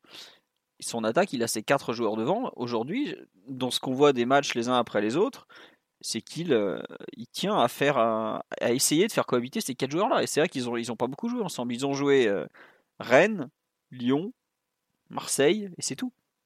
Donc, euh... Ah, tu as l'impression qu'il ne veut, pas il veut pas passer sur autre chose sans avoir épuisé toutes les options avec, euh, avec les quatre offensifs. Et c'est vraiment que si, euh, devant l'évidence que ça ne marche absolument pas, qu'il y a impossibilité à trouver une, coordination entre les quatre qui, qui fera machine arrière et, et, autre chose. Mais je pense que ça, effectivement, sa, première idée, c'est probablement de mettre le, max de talent sur le terrain, en l'occurrence, le talent, et essayer de, de, les associer et trouver un moyen. Après, il faudra voir si heurte pas la, la, réalité des matchs. Et je pense que la pitch, c'est un bon test. Hein. Ça sera, sera intéressant de, de, voir ça à ce moment-là.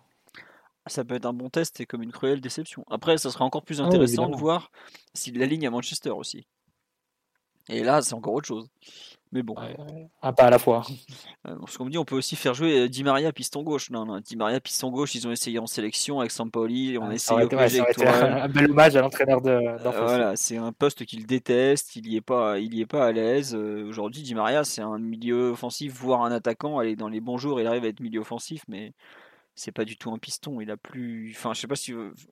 Il faut réaliser que Di Maria, il a 33 ans, parce qu'il est de 88, si je me trompe pas, ou peut-être 32, il va sur ses 33 des joueurs qui jouent piston à plus de 30 ans, ça n'existe pas. Euh, regardez Messi, il a joué un peu côté droit là, contre Marseille, même il a joué quand même régulièrement vraiment côté-côté.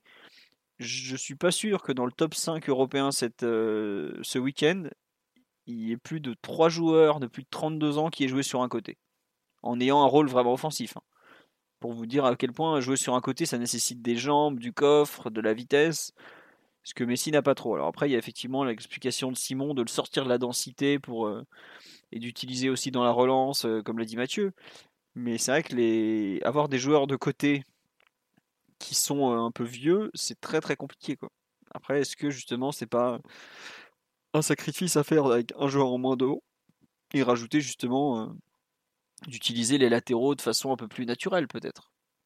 Donc, je pense que, enfin, il l'a fait contre Leipzig en fin de rencontre, ça fait forcément partie des choses qu'il a, qu'il a en tête. Mais aujourd'hui, sa priorité, ça semble être de faire venir les quatre, euh, de faire cohabiter pardon, les, quatre, les quatre plus gros talents offensifs de l'effectif.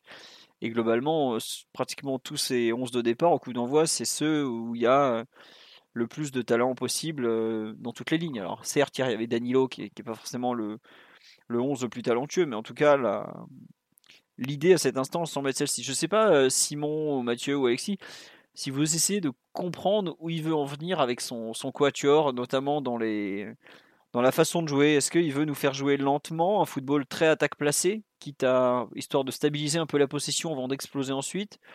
Ou est-ce qu'il tente juste de les laisser faire comme ils le sentent et puis on on voit un peu? Je sais pas, Simon mmh, Il y a forcément une énorme part de, de liberté et de responsabilité individuelle. Je pense que Pochettino, pour le coup, il s'en, cachait pas de, euh, laisser un peu, la licence comme ça à ses attaquants de, suivre euh, leurs instincts.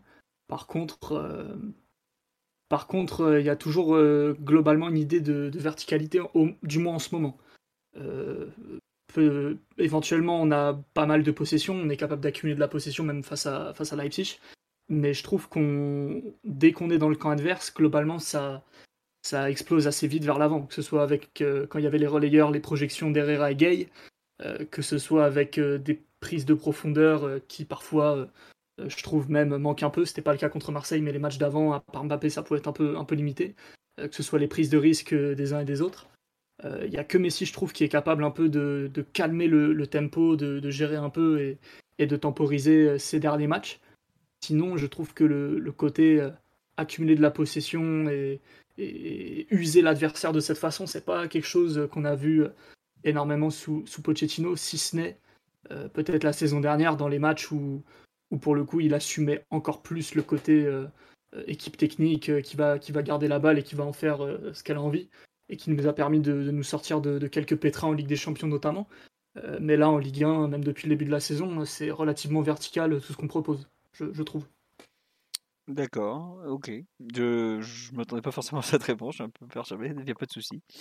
Euh, Simon, euh, pas Simon, pardon, Alexis ou Mathieu pour conclure là-dessus? Ouais, Alexis, tu veux conclure Et puis après, on passe au perf individuel, oui. Ouais, je rejoins totalement Simon, moi. Euh, c'est évident que Pochettino privilégie la verticalité. Alors évidemment, c'est toujours pareil, ça dépend ce que l'adversaire t'offre. Là, contre un Marseille regroupé, c'était compliqué, mais cette verticalité, il a euh, ça a super bien marché contre euh, Manchester City, par exemple. Euh, et, je suis assez d'accord aussi sur le fait qu'on n'est pas une équipe où, les quatre devant vont, vont enchaîner les passes jusqu'à attendre le, décalage en, mode Guardiola. On est beaucoup plus sur, l'explosivité et, ça se voit hier d'ailleurs. Les meilleures opportunités que le PSG a, ça, explose très vite entre Mbappé, Neymar, etc euh, ils ne sont pas 40 passes, hein, c'est des 1-2 et, ensuite souvent à cause d'un dernier geste technique mal exécuté ou parce que les, les reviennent bien, ça se concrétise pas ou pour Lopez qui fait, qui, fait les arrêts qu'il faut. Mais, euh, mais on n'est pas une équipe qui, enfin à mon sens en tout cas, on va faire tourner la balle pendant, euh, pendant 10 minutes devant la surface aux 20 mètres adverse en attendant qu'il y ait une opportunité qui, qui crée. justement, ce qui explique à mon avis ce, ce déchet, on cherche vraiment à se, projeter euh, très très vite devant. Euh, et, ça se voit vraiment avec les Messi, Neymar, etc. qui, euh, qui, cherchent justement bah voilà, à, créer le danger le, le, plus rapidement possible, quitte à tenter des passes qui sont souvent très difficiles, voire parfois impossibles.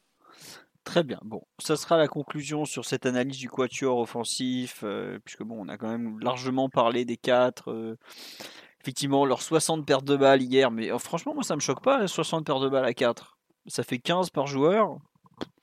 C'est pas le bout du monde, quoi. Enfin, je sais pas. C'est pas le bout du monde, mais ça veut dire que tu tentes des choses, en tout cas. Ah oui, t'essayes, oui. Au sens de, la verticalité et, d'un jeu, jeu relativement risqué.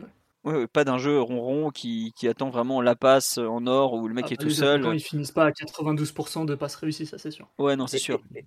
Et, ça, pour le coup, euh, perso, moi j'adore le fait qu'ils essaient toujours, qu'ils euh, tentent des choses difficiles, et même si ça marche pas toujours, ce serait trop simple.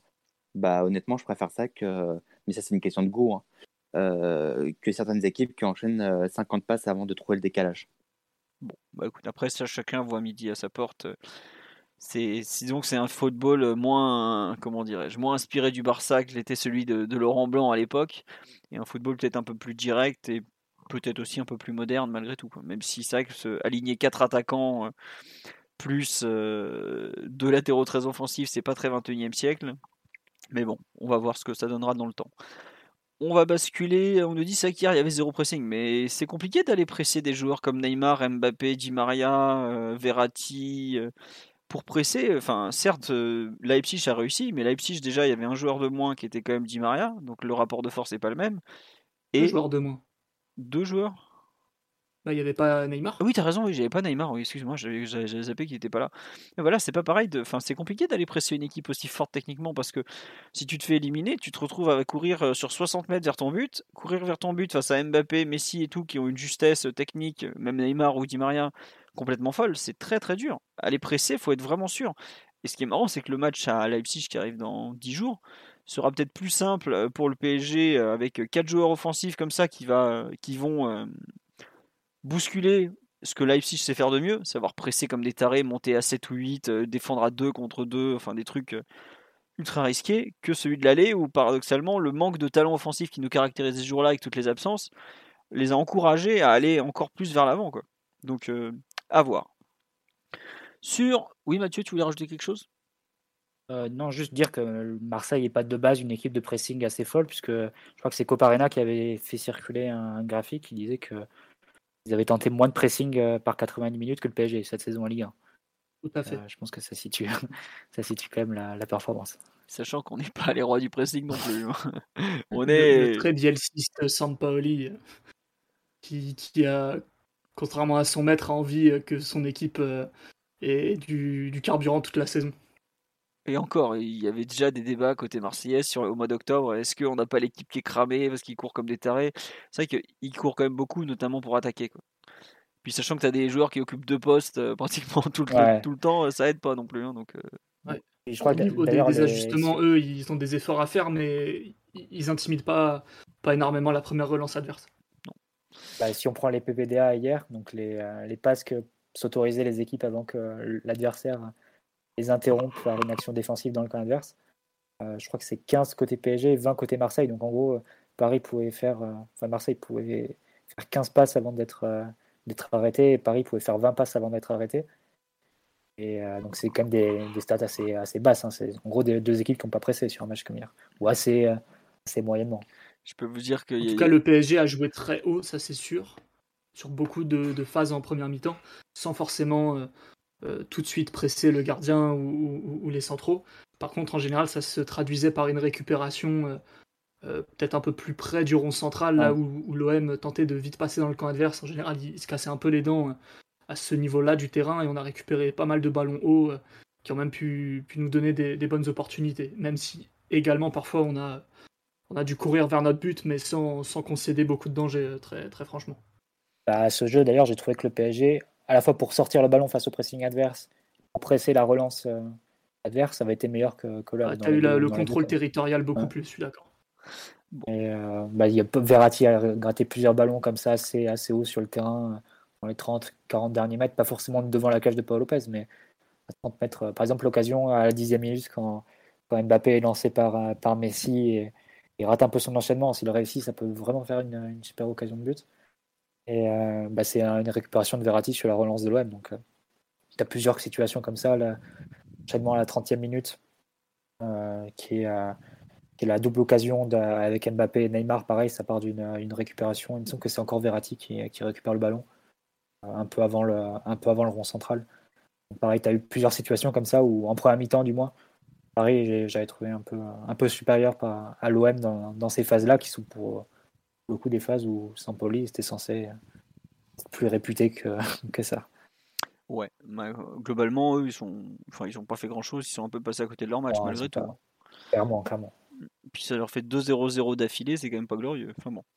On verra combien de buts on, on met sur la, sur la saison et aussi. On nous demande est-ce qu'on serait partisan d'un changement d'entraîneur à Noël? Oh Attendez, on n'est pas là. à partir, enfin, l'an dernier, déjà, Thomas Tourel, il lui restait 6-8 mois de contrat. Ça avait coûté cher au PSG.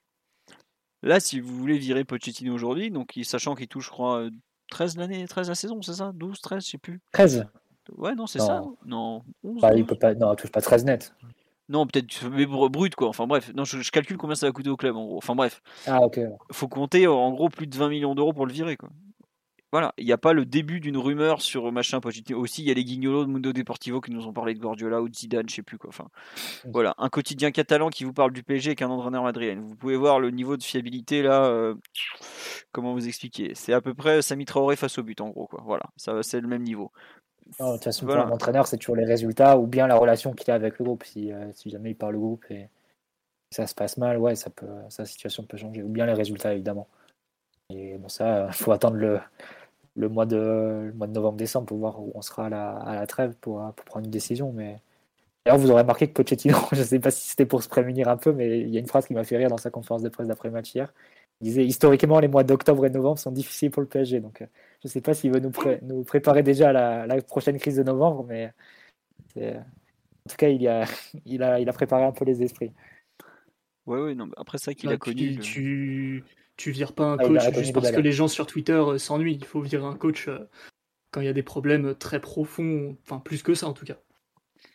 Pour l'instant, il a, il a au moins ses résultats pour lui. quoi. C'est ce qui. Il fait pas de vague au niveau. Quand il a les résultats et le groupe, euh, bah, globalement. et la communication, on va pas déranger l'actionnaire. Il, a, il, a, il a beaucoup de choses déjà dès qu'il a les joueurs et les résultats. C'est un peu, un peu l'essentiel de, de sa fonction malgré tout. Non, mais c'est ça qui est le, qui est le paradoxe, c'est que je lis sur Twitter aussi que beaucoup veulent dégager notre ami, euh, notre ami Maurice. Euh, mais ça, c'est du fantasme à l'état pur. D'abord parce qu'effectivement, il a un très bon contrat et même pour QSI, bah, voilà, de l'argent par les fenêtres, c'est pas, pas par plaisir. Mais, euh, mais surtout, d'un point de vue pragmatique, un, un actionnaire et n'importe quel dirigeant raisonne comme ça. Euh, l'essentiel, c'est les résultats. Et aujourd'hui, les résultats, ils disent quoi? Ils disent que le PSG est tranquillement en tête de la Ligue 1, a perdu qu'un match depuis le début de saison. Et en Ligue des Champions, euh, tu es bien placé pour finir premier de ton groupe. Et tu as gagné ton match le plus important, en tout cas le plus, euh, le plus euh, difficile de la saison contre, contre Manchester City. Donc, donc voilà, comme tu disais bien Simon, pas parce qu'il y a quelques supporters ou de nombreux supporters qui s'ennuient en voyant cette équipe pour X raisons l'actionnaire va se poser la question de virer euh, Pochettino. Et en plus, qu'à preuve du contraire, il a l'air d'avoir le, vestiaire avec lui. Pour moi, la question, elle aurait dû se poser cet été après le fiasco en, en Ligue 1 et surtout s'il avait des rêves d'envie de partir ou pas, ce qui évidemment n'a jamais été confirmé euh, de sa part. Mais aujourd'hui, penser que Pochettino euh, puisse être menacé, c'est vraiment une, une utopie, utopie pardon, purement, purement de Twitter, sachant qu'en plus, si, tu prends, si jamais tu avais un, un coup de folie et que tu le vires, ça arrivera jamais. Mais aujourd'hui, tu te dis, bah ouais, c'est, pas suffisant ce qu'il fait vu la qualité qui est dans cette équipe-là. Euh, t'es même pas sûr que l'entraîneur qui arrive fera mieux que lui en termes de résultats vu qu'il a perdu qu'un match depuis le début de saison. Euh, non, non, il en a perdu deux. Il a perdu le trophée des champions aussi, Alexis. Ah oui, j'oublie toujours le trophée des champions. Oui, c'est vrai, le trophée. non, non, mais... moi, je parle championnat Ligue des champions, mais oui, c'est vrai, il perd contre lui le trophée des champions. Et, ensuite, le PSG, c'est euh, faut arrêter d'être hypocrite aussi à ce sujet, je conclurai euh, euh, là-dessus. Euh, c'est que si le PSG gagnait tous ses matchs 5-0 en faisant un, football magnifique, tout le monde s'en foutrait et réussirait encore à critiquer. Je me rappelle de PSG Clermont, tu gagnes 6-0, si mémoire est bonne. 4-4. 4, pardon, ok. je, je, vous laisse revoir les critiques à l'époque. pareil contre euh, les matchs contre Montpellier Strasbourg, ça ne suffisait pas non plus. Euh, ce sont le, PSG un, projet qui fait quoi qu'il arrive, tu seras jugé que sur ce que tu vas faire en Ligue des Champions. Que tu mettes 5-0 ou pas en Ligue 1, tu seras jugé que ce que tu feras en Ligue des Champions. Euh, avec en plus le, ce qui est à mon avis le, le talon d'Achille de ce projet, mais j'ai déjà répété X fois, c'est qu'en Ligue 1, voilà, ça n'a aucune valeur la Ligue 1 pour médiatiquement, ça n'a aucune valeur. Évidemment, si tes concurrents étaient en championnat Liverpool, Manchester City ou Chelsea, il n'y aurait pas cette obsession pour la Ligue des Champions. Là, comme on part du principe depuis X années que c'est normal que le PSG gagne en Ligue 1 et en plus il doit convaincre quand il gagne, bah évidemment, euh, Pochettino il va être jugé que ce qu'il fera en Ligue des Champions, ça me paraît évident. Mm. Ouais, et puis bon, il a gagné le match qu'il fallait gagner contre les cousins de Manchester City, donc ça, ça protège pas mal surtout ça. Et, en plus, le match retour, ça se trouve, il n'y aura pas d'enjeu, Paris sera déjà qualifié, aura peut-être bouclé la première place. Donc, donc avec un peu de chance, le, le match retour pour lui, même s'il le perd, ça n'aura pas beaucoup de signification.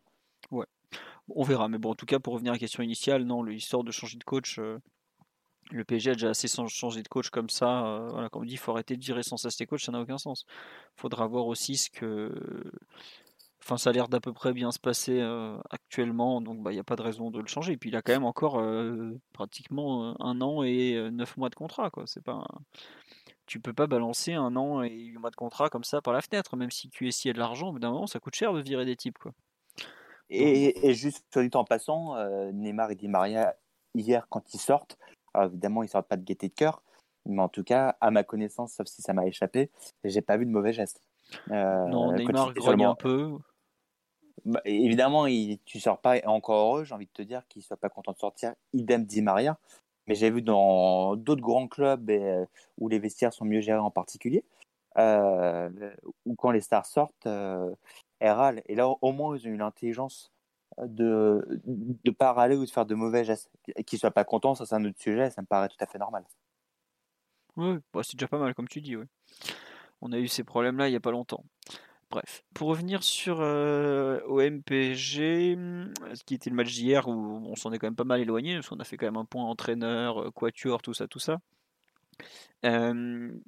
Quelle performance individuelle vous souhaitez mettre en avant ou aucune hein, Vous me dites tout le monde était moyen, tout le monde était bon, tout le monde était si.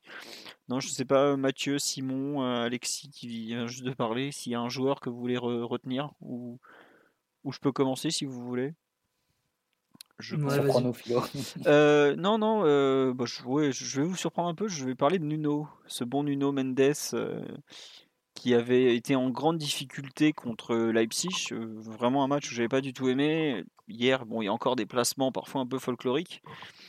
Mais son début de match, là, les deux premières actions de mémoire, il se rate complètement. Je, suis là, genre, oh là là. Il rate une tête et il, sèche. et il déglingue Gendouzi. Bon, après, il y en a un des deux, c'est pas très grave dans le fond. Euh, et je parle pas du premier. Euh, mais non, et je trouve que le, caractère que ce, que ce tout jeune garçon a, parce qu'il a quand même 19 ans, hein, il, est de 2002, euh, est impressionnant. La façon qu'il a eu de, relever la tête, de repartir de l'avant, le caractère qu'il montre et tout. Même quelques bonnes choses avec Neymar, alors qu'on avait vu que la connexion Mendes-Neymar n'était pas forcément toujours top. Non, le, Enfin, c'est sûr que c'est pas un produit fini, euh, Nuno, mais c'est normal, il y a 19 ans, personne n'a un joueur fini à 19 ans. Mais je trouve qu'il faut lui rendre hommage la façon qu'il a eu de relever la tête dans un contexte vraiment très compliqué, parce que lui, en plus, au vélodrome, il est au bord de la touche, hein, donc il en prend plein la gueule. Faut quand même le, faut, le rappeler, c'est pas, c'est pas rien, c'est pas un joueur axial où, tu es un peu perdu, tout ça. Là, tu es vraiment un côté public. Et il fait des erreurs, évidemment, mais je lui trouve vraiment quelque chose à ce joueur. Je je suis d'accord que des fois ces placements défensifs m'exaspèrent contre Leipzig notamment. Vraiment, et j'étais là, mais qu'est-ce que tu fais, cher Nuno? Mais là, euh, alors certes, il est un peu bridé parce qu'il peut pas monter autant qu'il voudrait, parce que si, parce que ça. Mais honnêtement, le, caractère qu'il a pour euh, qu'il a eu et la, capacité à reprendre le fil de son match après un début catastrophique, c'est vraiment fort. Je sais qu'on a eu des arrières gauches euh, au Vélodrome qui ont déjà pris des bouillons monumentaux. Si vous voulez rigoler, vous pouvez regarder euh, Sylvain Armand contre Ribéry en 2005. Ça a été un carnage, mais euh, à ce niveau-là, c'est même plus un carnage. quoi. Et lui, pour le coup, je le vois d'entrée, il rate. Je fais oh là là, là qu'est-ce qui va se passer toute la soirée? Et non. Et non, non, non, il reprend, il reprend le fil de son match, il repart. Euh. Donc vraiment, bravo à lui. Alors, il a encore beaucoup à faire. Mais la façon de, de montrer, déjà, j'ai bien apprécié que Pochettino le relance après un mauvais match. Ça, c'est la, preuve quand même de sa confiance et que lui aussi réponde un peu, euh, un peu comment dirais-je, comme ça, de façon positive. Après, c'est vrai qu'il y a des relances qui sont affreuses, comme on dit sur live. Oui, oui. ah ouais? Ah, bah, il y en a une ou deux à un moment où il, tente un peu trop de percer avec le ballon dans les pieds. Ah ouais, non, mais ça, c'est quand des fois il s'enflamme un peu et il prend un peu, un peu la confiance, il part en, conduite de balle et, voilà. et euh, il s'enferme un peu et il perd jusqu'à perdre le ballon. Mais la, la relance, enfin, par la passe, je veux dire, je trouve qu'il a, enfin, il a des prédispositions qui sont très intéressantes. Hein. Je vais tenter une comparaison, mais sur certaines passes, il me fait un peu penser à Philippe Luis de l'Atlético dans sa capacité à battre des lignes par la passe, euh, à trouver des passes vraiment intérieures, trouver des joueurs qui sont devant lui. J'aime bien cette qualité chez, euh, chez Nuno Mendes. Parfois, il prend un peu trop de risques et devrait peut-être un peu, un peu mesuré, mais surtout quand il part en conduite, je trouve. Mais dans l'ensemble, non, j'aime bien cette, cette, qualité chez lui. Après, sur l'aspect défensif, on en a un peu, un peu parlé tout à l'heure. Il a, je pense, des questions de positionnement à, régler et un peu d'attitude aussi à, à, récupérer en termes de quelle, quelle, position retrouver quand tu fais un repli, euh, se coordonner un peu mieux avec ses, ses coéquipiers. Il y a encore une situation sur le match d'hier où il est un peu trop, du coup Kimpembe doit sortir assez, euh, enfin très loin de sa zone, hein. quelque chose qu'on avait déjà vu face à Leipzig. Euh, ça se reproduit en première mi-temps sur, sur, sur un match comme hier. Pareil, il y a des, euh, des ajustements à, perfectionner. Après, voilà, c'est un joueur encore, encore très brut. Hein. C'est, il, a, 19 ans. Hein. Il a 19 ans, 50 matchs pro, un truc comme ça. il vient du championnat portugais qui est un très bon championnat, j'en doute pas, mais, mais voilà, là, il arrive dans une autre réalité au, au PSG, il a 19 ans, donc euh, c'est assez bluffant quand même. Et il arrive au dernier jour du mercato, il, il, se tape pas les deux mois de préparation avec l'équipe en plus. Ouais, non, non, il, est, il a vraiment été lâché dans la jungle le, le 31 août. Quoi. Donc, euh, non, vraiment, je, pour ça, je, je, salue un peu le, le caractère qu'il a pu avoir pour rebondir euh, et tout ça dans, dans ce match. Quoi. Ouais, je sais pas, après euh, Mathieu, Simon ou Alexis, si vous, voulez parler d'un autre joueur, mais bon, globalement sur live, on est plutôt d'accord. Euh, on nous dit euh, qu'il a piqué. Qu'est-ce qu'il Quand il perd, c'est impressionnant. C'est sûr que par rapport à, on compare à Baker, oui, c'est pas tout à fait la même qualité de joueur, oui.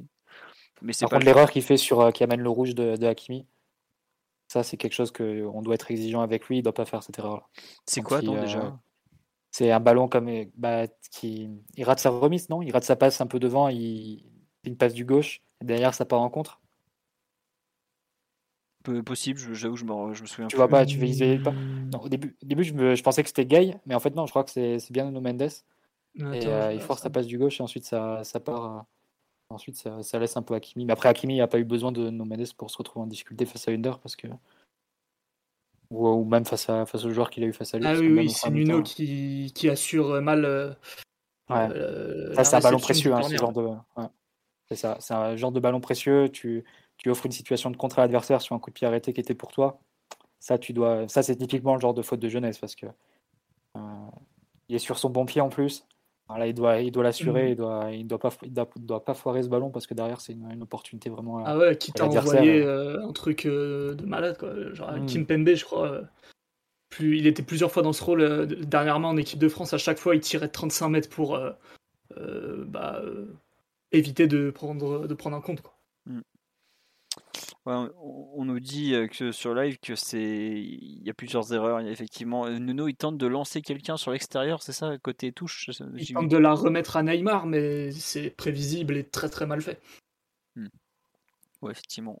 Et après ça coûte cher parce que Hakimi doit gérer tout le contre tout seul et, bah, ça se finit mal d'ailleurs parce qu'il le gère très mal tout seul. Mais bon, c'est comme ça. Simon, tu veux rajouter quelque chose sur Nuno ou tu veux parler d'un autre joueur? Non, non, vous avez tout dit sur Nuno intéressant, mais encore euh, malheureusement beaucoup d'erreurs pour des matchs de, ce niveau-là, donc il euh, va falloir que, ça rentre peu à peu. Il y a un joueur que tu veux mettre en avant, oui? Euh, Pas un joueur, mais la charnière. J'ai trouvé. Les deux avaient fait un match d'une qualité relativement équivalente et surtout avaient montré peut-être plus de, caractère et, et de, de, comment dire être plus conquérant dans les actions et les attitudes que les matchs précédents j'avais trouvé. Euh, j'en parlais dernièrement avec une, sommité euh, du football. Je disais que dans ce genre d'animation défensive, tes, centraux étaient obligés à un moment donné de faire du Ramos Varane ou, du Ramos Pep. Euh, Autant dire l'élite de l'élite. Voilà, tout à fait. Notamment dans la capacité à prendre des initiatives défensives, à, ne pas avoir peur des, duels et, et, des risques. Et j'ai trouvé que Kimpembe, comme Marquinhos, avait été capable de, de se mettre un peu au niveau et de, compenser beaucoup de choses par eux-mêmes parce que euh, parce que c'est le jeu quoi. T'as plusieurs façons d'affronter la défense avec peu de joueurs, avec 6 ou, 7 joueurs. Euh, soit tu restes vraiment en bloc tout du long et on se protège un peu les uns des autres en, coulissant côté ballon et, ça, peut, ça, peut, ça peut fonctionner hein, comme contre City ce qu'on avait fait. Mais si t'es pas tout à fait capable de, garder cette, cette approche, cette structure, et que les adversaires en plus trouvent des failles contre toi, ce qui était un peu nous euh, les centres comme ça, un peu fuyants, deuxième poteau qui nous tuent à chaque fois, tu es obligé d'avoir de, d'avoir une approche différente. Et ça a été le cas de la part des deux, j'ai trouvé qu'il avait été plutôt bien, bien réactif dans, l'agressivité, dans l'initiative et, la, vraie défense. Quoi. Parce que bon, dans défense en zone, il y a zone, mais il y a défendre aussi. Donc, bonne, bonne prestation des deux et très à propos, j'ai trouvé. Ouais, non, je te, je te, rejoins sur la qualité de la charnière, notamment sur les centres, la capacité à repousser les centres c'est intéressant parce que c'est pas forcément toujours le cas. Alors évidemment, ceux au second poteau, bah, ils peuvent pas les repousser hein, parce que c'est pas eux d'y aller. Mais globalement, euh, très très proprement repoussé. Je me demande s'il n'y avait pas eu un travail en, en amont justement pour préparer un peu. Il y a eu des, quelques ajustements, je pense. Ça c'est ça s'est vu. Enfin, ça m'a paru euh, clair déjà un peu sur le direct, mais même en revoyant, en isolant quelques quelques séquences défensives, euh, je pense que euh, mine de rien, on peut dire ce qu'on veut sur, euh, sur le staff. Ils avaient bien compris qu'on ne pouvait pas continuer comme ça à subir autant de, dangers sur, venant des côtés sur les centres. Et c'est pas pour autant que, les, attaquants se mettraient plus à défendre, mais fallait trouver des solutions au sein même de la ligne défensive. Et je pense qu'on a, on a, touché quelque chose d'intéressant. Après, forcément, il faut le confirmer sur la durée, voir ce qui se passe sur les prochains matchs. Ouais. Mathieu ou Alexis, vous voulez rajouter quelque chose sur la, charnière en général? Non. Ah oui, Alexis, oui, vas-y. Bah non, tout a été dit, donc. Euh, euh, Très bien. Donc encore du grand Marquinhos, voilà. Oh ouais. Oh, d'ailleurs, Marquinhos, il y a quand même une erreur sur le, but refusé où, il oublie complètement Milik. Euh, je sais pas ce qui lui passe par la tête, mais. Il, est, il, est, un peu mou sur les appuis, je trouve. Mais le but refusé, il est spécial parce que c'est Nuno qui se plante sur sa, sur sa euh, remontée. Et, euh, et, tu sens que c'est toute la défense qui est pour le coup complètement, euh, complètement aux fraises. Mais Nuno d'ailleurs, il n'a pas de bol parce qu'il est sur les trois actions clés du match hier. Que le but refusé, c'est lui qui gagne un duel aérien contre Guendouzi. J'ai dû écorcher son nom d'ailleurs au passage. Et, et, le rouge pour Hakimi, Ouais, il rate sur un corner de Neymar et, il rate la passe. Non, mais c'est vrai que tu as raison, il se retrouve euh, sans avoir été un acteur principal du match à être sur tous les points chauds au final. Quoi. Et le but refusé du PSG là, sur le contre son camp, c'est lui qui gagne un, un, gros duel aérien avec euh, Guendouzi où pour le coup il, il, monte assez haut. Et ensuite euh, Neymar qui, Di Maria qui récupère et Neymar qui, a euh, qui, qui centrait le but euh, contre son camp. Mmh. Ouais, ouais. Euh, ouais, non, mais c'est effectivement, j'avais pas fait, j'avais pas fait le rapprochement entre tous ces trucs de, toutes ces actions de, de ce bon Nuno. Et sur le, sur un, un, autre joueur en général ou non, finalement, il n'y en a pas un qui t'a, qui t'a, qui te donne envie de, de développer au final?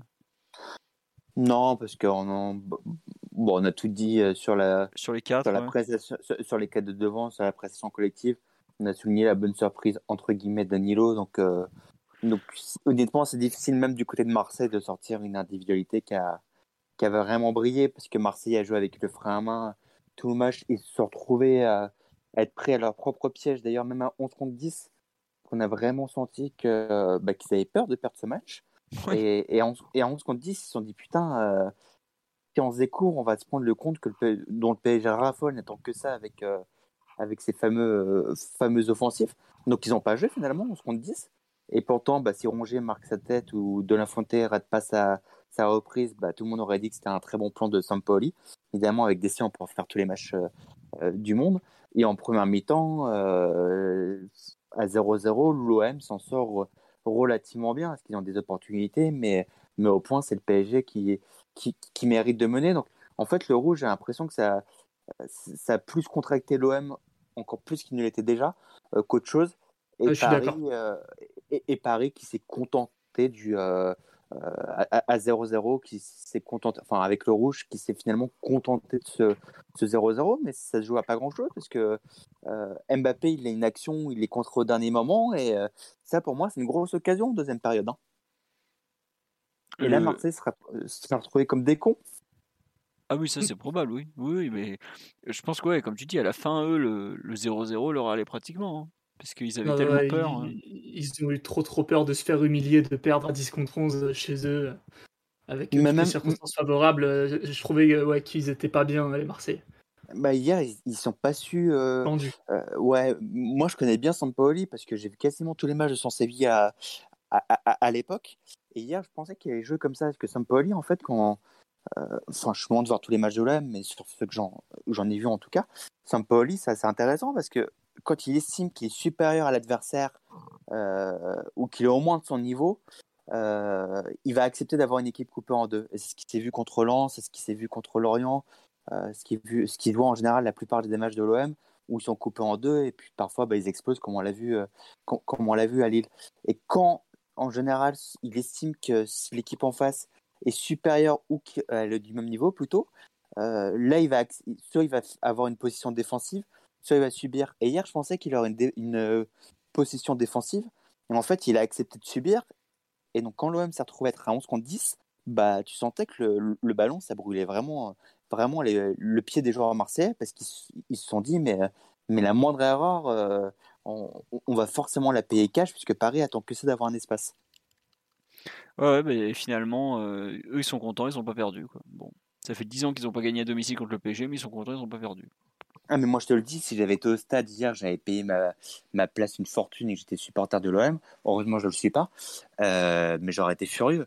Parce que tu, joues quasiment 40 minutes à 11 contre 10. Déjà, tu es à 0-0 à la mi-temps, tu t'en sors franchement bien. Euh, tu as une ambiance de folie au, milieu de ce zoo, parce que c'était vraiment un zoo, euh, un cirque d'ailleurs.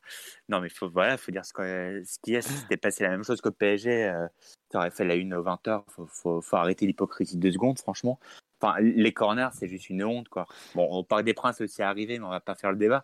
L'autre clown qui, euh, qui poursuit Messi sur 80 qui Messi en plein match. Mais franchement, dans quel pays tu vois ça? Mais c'est un, truc de fou ici. Dans ce pays, ça choque même plus. On en rigole, mais ça choque plus personne.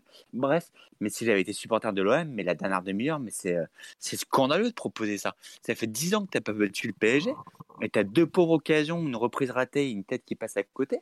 Euh, le PSG en plus semblait pas être dans la soirée de sa vie. Euh, et tu joues avec le frein à main, mais, vraiment. Et, surtout, en plus, Marseille, ils peuvent faire toutes les leçons de démagogie qu'ils veulent sur sur l'argent du PSG, etc., les, les, fameux clichés. Mais eux, ça fait des années avec McCourt qui, qui, qui dépensent pas sans compter, mais presque. Mmh. Donc, pour t'offrir la demi-heure qu'ils t'ont filé hier, non, mais franchement, être content de ça, mais, mais tu te dis, mais ils, ils vont jamais gagner. Bon, ils ont fait le braquage l'année dernière en, en septembre au Parc des Princes avec les conditions qu'on connaît. Mais dans des conditions normales, ils sont pas prêts de regagner un, un duel. Hein.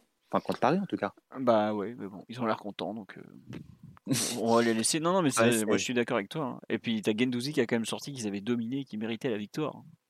Bon. Ah, mais moi, moi, franchement, ce que je cherchais, à...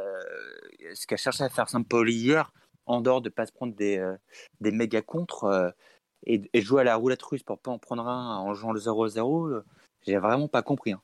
Bon, après peut-être que enfin, ça commence à se voir qu'offensivement, ils ont du mal depuis un certain temps, parce qu'il y a pas mal de matchs où ils n'arrivent pas à marquer, donc euh, on verra. Ouais, mais hier, tu as, Milikarian, il a quasiment pas à ballon, enfin, il a, il a la tête au bout de la troisième minute, là, sur le coup franc, mais il sinon, il, marque le, fameux but, mais en deuxième période, j'ai pas souvenir qu'il a un, ballon potable. Enfin, je sais pas, tu avais quelque chose. Euh, avais quelque chose mieux à faire. Enfin, tu as, quelque chose à faire avec ces gens-là. Évidemment, c'est pas, pas le Bayern, on est d'accord. Mais, euh, et surtout, en plus, c'est ça, ça qui est scandaleux, c'est que, c'est que le PSG, en moins qu'on puisse dire, c'est que normalement, la, la défense n'est pas vraiment le point fort de cette équipe. On n'a pas vraiment des vrais défenseurs dans l'âme. On a parlé des deux latéraux qui sont hyper offensifs. Euh, Kimpembe, que je taille souvent, euh, voilà, c'est pour moi pas le meilleur défenseur du monde, loin de là. Euh, et, hier, l'OM, mais ouais, tu sens vraiment que euh, bah, ils sont, enfin, les gars, ils, terminent contents à 0-0, en disant on, mérite de gagner en étant plus d'une demi-heure on se compte 10 et, avec Navas qui fait qui fait pas un arrêt. qui, qui, fait pas un arrêt. Enfin tu te dis mais c'est franchement ils sont dans ils sont dans un monde parallèle. Mmh. bah ouais je sais pas. Bon euh, non juste un truc pour finir sur le live. On nous dit il y a une personne qui nous écoute pour la première fois en live qui dit non merci mais de rien de rien ça fait plaisir. Euh, le, le il y a ouais non sur les corners quand même. Je trouve que pour le coup faut revenir dessus parce que le PSG a été obligé de les jouer différemment en fait. Et ça, qu'il y ait le folklore, bon le mec qui rentre sur le terrain, euh, c'est regrettable, surtout ça casse une action, mais je pense qu'on peut vraiment le considérer comme une exception.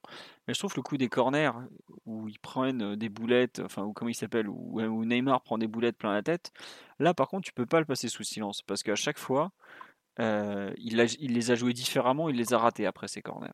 Et donc ça veut dire que ça a un impact sur lui et sur le jeu. Et c'est là où je trouve ça, ça déborde un peu, c'est que, ok, tu peux mettre la pression, tu peux siffler et tout, mais à partir du moment où tu as un impact sur le jeu, bah dans ce cas, tu dois accepter aussi que tu puisses être puni pour ça. Parce que, effectivement, le, corner, euh, le rouge vient de là parce qu'il est mal tiré. Je crois qu'en premier mi-temps, pareil, tu as une occasion où ça crée un, contre. Et c'est là où je trouve que ça devient gênant en fait. Parce que Marseille pourra pas dire ah non, ça n'a eu aucun impact tout ça. Ah mais non, mais attends, mais ça va plus loin parce qu'il y, a eu, euh, plein de bouteilles qui ont été balancées. On va dire ouais, c'est que des bouteilles, mais prends une bouteille dans la gueule, tu verras que c'est pas très agréable. Et, euh, et, tu sentais les joueurs marseillais qui étaient euh, Gondouzi ou Payet, ils étaient désabusés mmh. devant cette débilité. Parce que ça, ça, déstabilise tout le monde. Et tu as même des chargeurs qui ont été, euh, qui ont été balancés. Donc oui, le chargeur sur Messi faut vraiment être un enfin, les, les mecs, ouais, c'est des boulettes de papier, mais honnêtement, euh, je ne sais même pas si en Amérique du Sud, les corners, ça se passe comme ce qu'on a vu tout à l'heure. Enfin, je ne sais pas qui regarde les championnats argentins ou brésiliens ici, mais, mais, euh, mais moi, j'avais jamais vu ça. Les, les, ils en sont venus à avoir des mecs qui portent des, euh, des filets qui sont, qui, sont portables. Quoi. Enfin, c'est quand qui n'ont pas arrêté grand-chose d'ailleurs, mais bon. Quand rien leur filet de pêche, leur filet de pêche, et, les mecs, ils prennent tout dans la gueule, tu vois, enfin, qui n'ont rien pris, parce que du coup, ça passe au-dessus du filet, mais c'est hallucinant. Mmh. Et, et, Dieu sait qu'au Parc des Princes, on n'a pas toujours été euh, exemple de tout reproche à ce sujet-là, mais, mais ce cirque à Marseille, mais c'est. Euh, enfin, moi, les, les corners hier, je me suis dit, non, mais ils vont quand même trouver une solution. Ils ont fait des tas de discours avant le match. Je me suis dit, mais ils vont aller balancer des boulettes de papier, c'est pas méchant. C'est complètement crétin, mais c'est pas méchant. Mais ils ont quand même réussi encore à balancer des bouteilles, ces abrutis. Eh ouais, mais bon, c'est comme ça. Non, mais par contre, tu vois, faut pas que, sachant qu'ils ont un point de sursis déjà avec les, ce qui s'était passé à Angers, parce que contre Nice, ils s'en sont bien sortis, enfin à Nice plutôt, c'est là où le point qu'ils ont gratté hier en faisant pas grand chose sur la fin de match, ils vont peut-être déjà plus le déjà le reperdre. Bah, bravo Georges, tu pouvais attaquer à fond, t'en aurais eu deux à la fin au lieu d'en avoir que zéro quoi. Donc euh, bon, voilà. Euh, on a globalement fait le tour sur cette euh, OMPG qui restera pas dans les annales, 0-0, hein, peu de buts et puis bah, pas beaucoup d'occasions franches au final. Reviendra pas tout de suite dessus, mais c'est terminé, promis, on arrête d'en parler. Non, mais plus sérieusement, le PSG Lille a lieu vendredi prochain, qui est le prochain match. On fera un podcast de débrief donc lundi, où on se penchera ensuite sur le match à Leipzig, puisque Leipzig PSG arrive mercredi prochain, si je pas celui-là, le suivant. Hein. Donc ça va, c'est un match très important en Ligue des Champions. Et ensuite, euh, donc, on a euh, probablement deux podcasts la semaine prochaine. Voilà. Qu'est-ce que je voulais vous dire d'autre? J'ai toujours pas réglé les histoires de Twitch, euh, YouTube. Donc, pour l'instant, ça continue en double diffusion. Hein. J'ai pas, j'ai pas du tout cherché à savoir comment on pouvait faire pour en avoir que l'un ou, pour avoir le, fameux sub, tout ça. Comme j'y connais rien, ça n'aide pas non plus, on va pas se mentir. Hein. Et on nous signale effectivement qu'il y a eu la grande réconciliation Wanda Icardi, Mauro Icardi avec Wanda qui l'explique qu'elle aime. Donc euh, c'est dire si on est sur un jour historique, on va peut-être enfin être débarrassé de ce, de ce feuilleton. Voilà. j'en suis très, j'en suis très très heureux. Mmh. Mais euh, elle a quand même dit qu'ils avaient signé les documents chez, euh, chez l'avocat. Ah. Et, et, une fabuleuse lettre que je n'ai pas le plaisir de lire. Malheureusement, Descardi a visiblement tout changé, mais, mais il faut qu'on reste encore très prudent sur le sujet. J'ai bien peur que ce soit qu'un feuille de paille sur le long terme. D'accord, je vois que notre spécialiste est très au courant de la chose. Mauro, on pense à toi, tes peines de cœur. T'es, il, je sais même pas s'il s'est échauffé hier d'ailleurs.